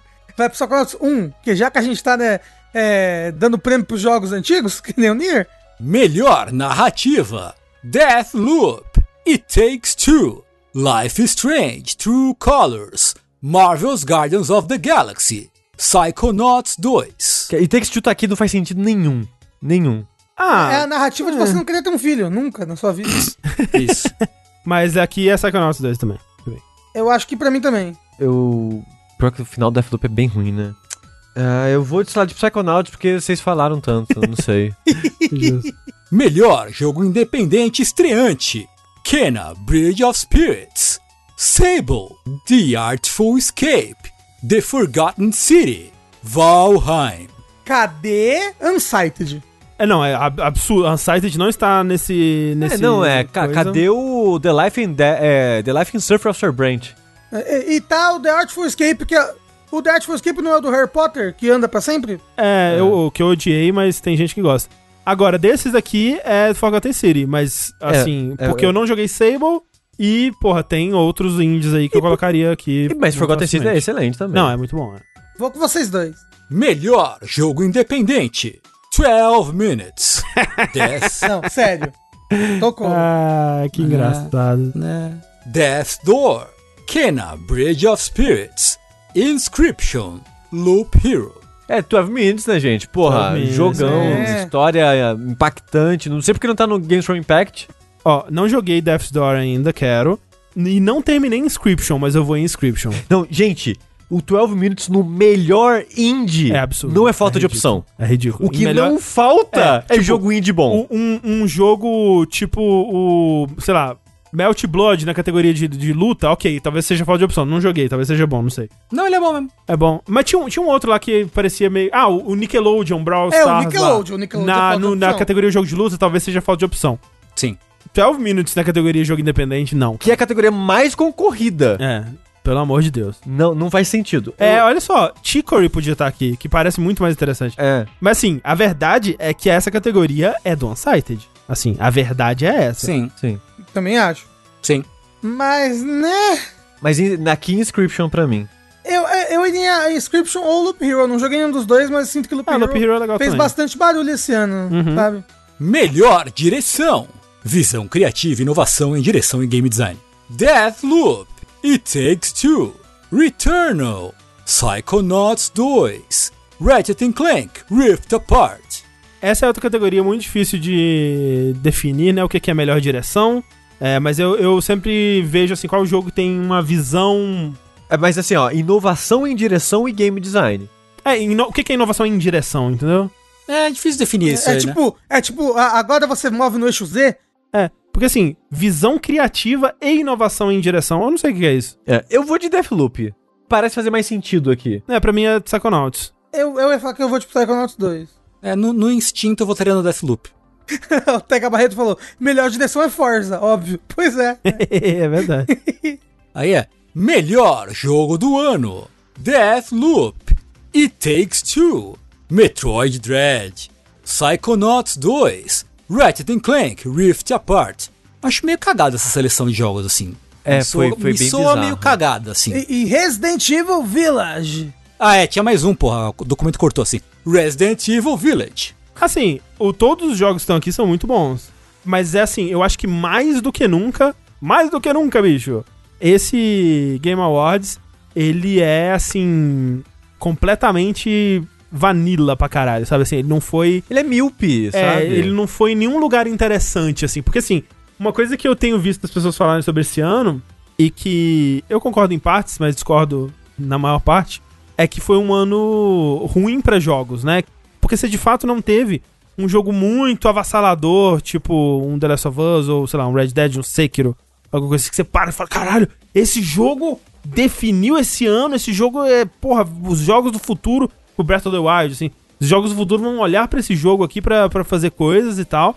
Realmente não teve. O que é curioso porque estamos em- no ano, no primeiro ano de verdade de uma geração, então esse ano ele é meio que análogo a 2014, que também foi um ano bem fraco nesse sentido. Sim. Esse ano eu acho muito melhor do que o 2014. Não, esse ano foi um ano bom pra jogos. Eu achei muito bom, É, Eu- mas eu o, a- o lance esse é Não foi avassalador como. é, então, o lance é, é que ele não teve picos tão altos, talvez, e os jogos realmente bons não estavam em lugares tão óbvios, assim. Eu acho que muitos dos jogos que eu mais gostei esse ano são jogos menores, são jogos tipo o, o Unsighted, tipo o Forgotten City, tipo o, o, o próprio Inscription mesmo. Jogos que não são os AAA avassaladores, pico, caralho, acabou com a minha vida. E nenhum desses jogos tá aqui, né? Tipo, ser uma lista de jogo do ano que, tirando o It Takes Two, que não é indie, mas é um jogo menor, é só, é só jogo grande, né? Jogo AAA, digamos assim. O Psychonauts ser AAA também é um pouco discutível, mas enfim. É mais por aí, assim. E é muito uma patota, eu sinto, às vezes, sabe? Tipo, o It Takes Two. Tudo que a Hazelight faz tá sempre concorrendo a tudo. É estranho, É né? claro, É. é. fuck the Oscars. Então, tipo, eu fico meio assim, sabe? É porque é, é esquisito, né? Porque. É, Esse o jogo é muito bom, mas eles sempre estão independentes, sabe? Não, é que é- dessa vez eles estarem, eu acho que é justo. Tipo, É, até porque é o melhor jogo que eles já fizeram. sim. E um dos melhores do ano, com certeza. eu acho que Takes Two ele realmente concorre a jogo do ano, assim. O Ratchet parece esquisito nessa lista, assim, pra mim. Ah, Parece, não. parece. o Hatch, o Hatch era, o meu, era, era o meu jogo do ano, quase. Não, eu não, eu acho que ele é um jogo muito padrãozinho, assim. Ele é. Ele nem usa tão bem a, a ideia dele de, de dimensões e tal. E, tipo, pra mim ele só é um jogo muito bonito. Ele é. Ele, ele tá aqui, me parece que é porque ele, ah, ele é um dos únicos jogos de PS5 do ano, sabe? O exclusivo, né, realmente. É. Mas eu gosto muito, eu gosto muito do Hatch Clank. Não, é legal, é do ano. legal. Mas eu acho que tem jogos tão mais interessantes pra estar aqui, sabe? Mas, desses daí, eu acho que o meu jogo do ano seria o meu jogo do ano mesmo, né? Que é o Psychonauts 2. É, desses aqui, eu escolheria Psychonauts 2, mas Psychonauts 2 não é o meu jogo do ano. Tan, tan, tan. É, eu vou de Resident Evil Village aqui. Não, não, não, mas quem vocês acham que. Ah, não, é quem vocês querem que ganha, né? É, é verdade. O, o pessoal tá falando do Forza Horizon 5, gente. Forza Horizon 5 lançou muito recentemente. Acho que ele não entra. Ele entraria só no que vem, né? Eu acho que ele poderia entrar sim, eu acho que ele poderia. O que é outro problema da premiação sendo no meio de novembro, mas tudo, né? É. É, mas eu acho que ele entra no que vem. Eu não teria colocado Forza Horizon aqui se, se fosse o coisa. Eu não acho que ele concorre a jogo do ano, não. Mas assim, eu sou um grande defensor aí do, do Game Awards enquanto entidade. Eu acho que é importante ter uma, uma premiação desse tipo que vai falar com, com o mainstream e tal. E em alguns anos atrás, o Game Awards ele tava fazendo uma, um esforcinho pra dar visibilidade e premiar jogos jogos interessantes, jogos mais interessantes fora do óbvio mainstream, assim. Só que esse ano tá difícil, assim, com, colocando Cyberpunk, colocando 12 Minutes pra concorrer, sabe? Essa, essa seleção dos melhores aqui, achei muito esquisito, achei tudo muito ruim. E assim, eu acredito, porque quando você vai no. no- no- como é feito no FAQ lá do, do, do Game Awards, fala: olha, os jogos não são escolhidos pelo Geoff Keighley, pela equipe do Geoff Keighley, não tem nada disso, é uma, uma seleção independente de júri pelo mundo inteiro. E eu acredito, porque se não fosse isso, alguém já teria né, exposto a farsa do Game Awards, né? Eu, eu imagino. Mas é muito esquisito, sabe? O fato de que, tipo, que, sei lá, o Hannibal, como é que chama? O ator do Hannibal? O, O Mads Mikkelsen concorrendo a melhor ator ano passado. Caralho, pelo amor de Deus, o que, que ele fez no, no Death Stranding pra concorrer a melhor ator, sabe? É muito esquisito, velho. É muito esquisito. É tudo muito esquisito. Jogo mais esperado de 2022: Elden Ring, God of War, Ragnarok, Horizon Forbidden West, sequel to The Legend of Zelda Breath of the Wild, Starfield. É Starfield, né, gente? Poxa, aí, né? é. Enfim, aí É, o novo jogo de mundo aberto da Bethesda, né? Continuando aí o legado do jogo mais importante da última década, que foi o Skyrim, Skyrim, né? Skyrim. Porra. Assim, eu acho que eu vou de Zeldinha 2 porque é um jogo que eu sei menos. Eu acho que o, o Elden Ring, eu sinto que eu já conheço. É um, gran, um velho amigo, entendeu? Ó, gente, meu coração tá. Eu, eu, eu não sei se eu sou capaz. Porque Zelda e Elden Ring, eu estou, eu estou num hype de Elden Ring não saudável. Assim, alguém, alguém conversa comigo, alguém me para. Esse é um pedido de ajuda. Eu tô num hype não saudável para o Elden Ring. Então eu vou em Horizon Forbidden West. né? eu acho que eu vou em Elden Ring. Agora, pensando, vou em Elden Ring. É, eu ia no Zeldinha. Que o Zeldinha. Elden Ring, como o André falou, a gente já sabe meio que já sabe o que esperar mais ou menos, então eu tô mais curioso, mas. E tá tão aí, né? Virando a esquina já. É, tá perto, né? É. É, e por isso é o meu mais esperado. Por esses exatos motivos, o Elden Ring é o meu mais esperado. Justo, É justo. justo, é justo.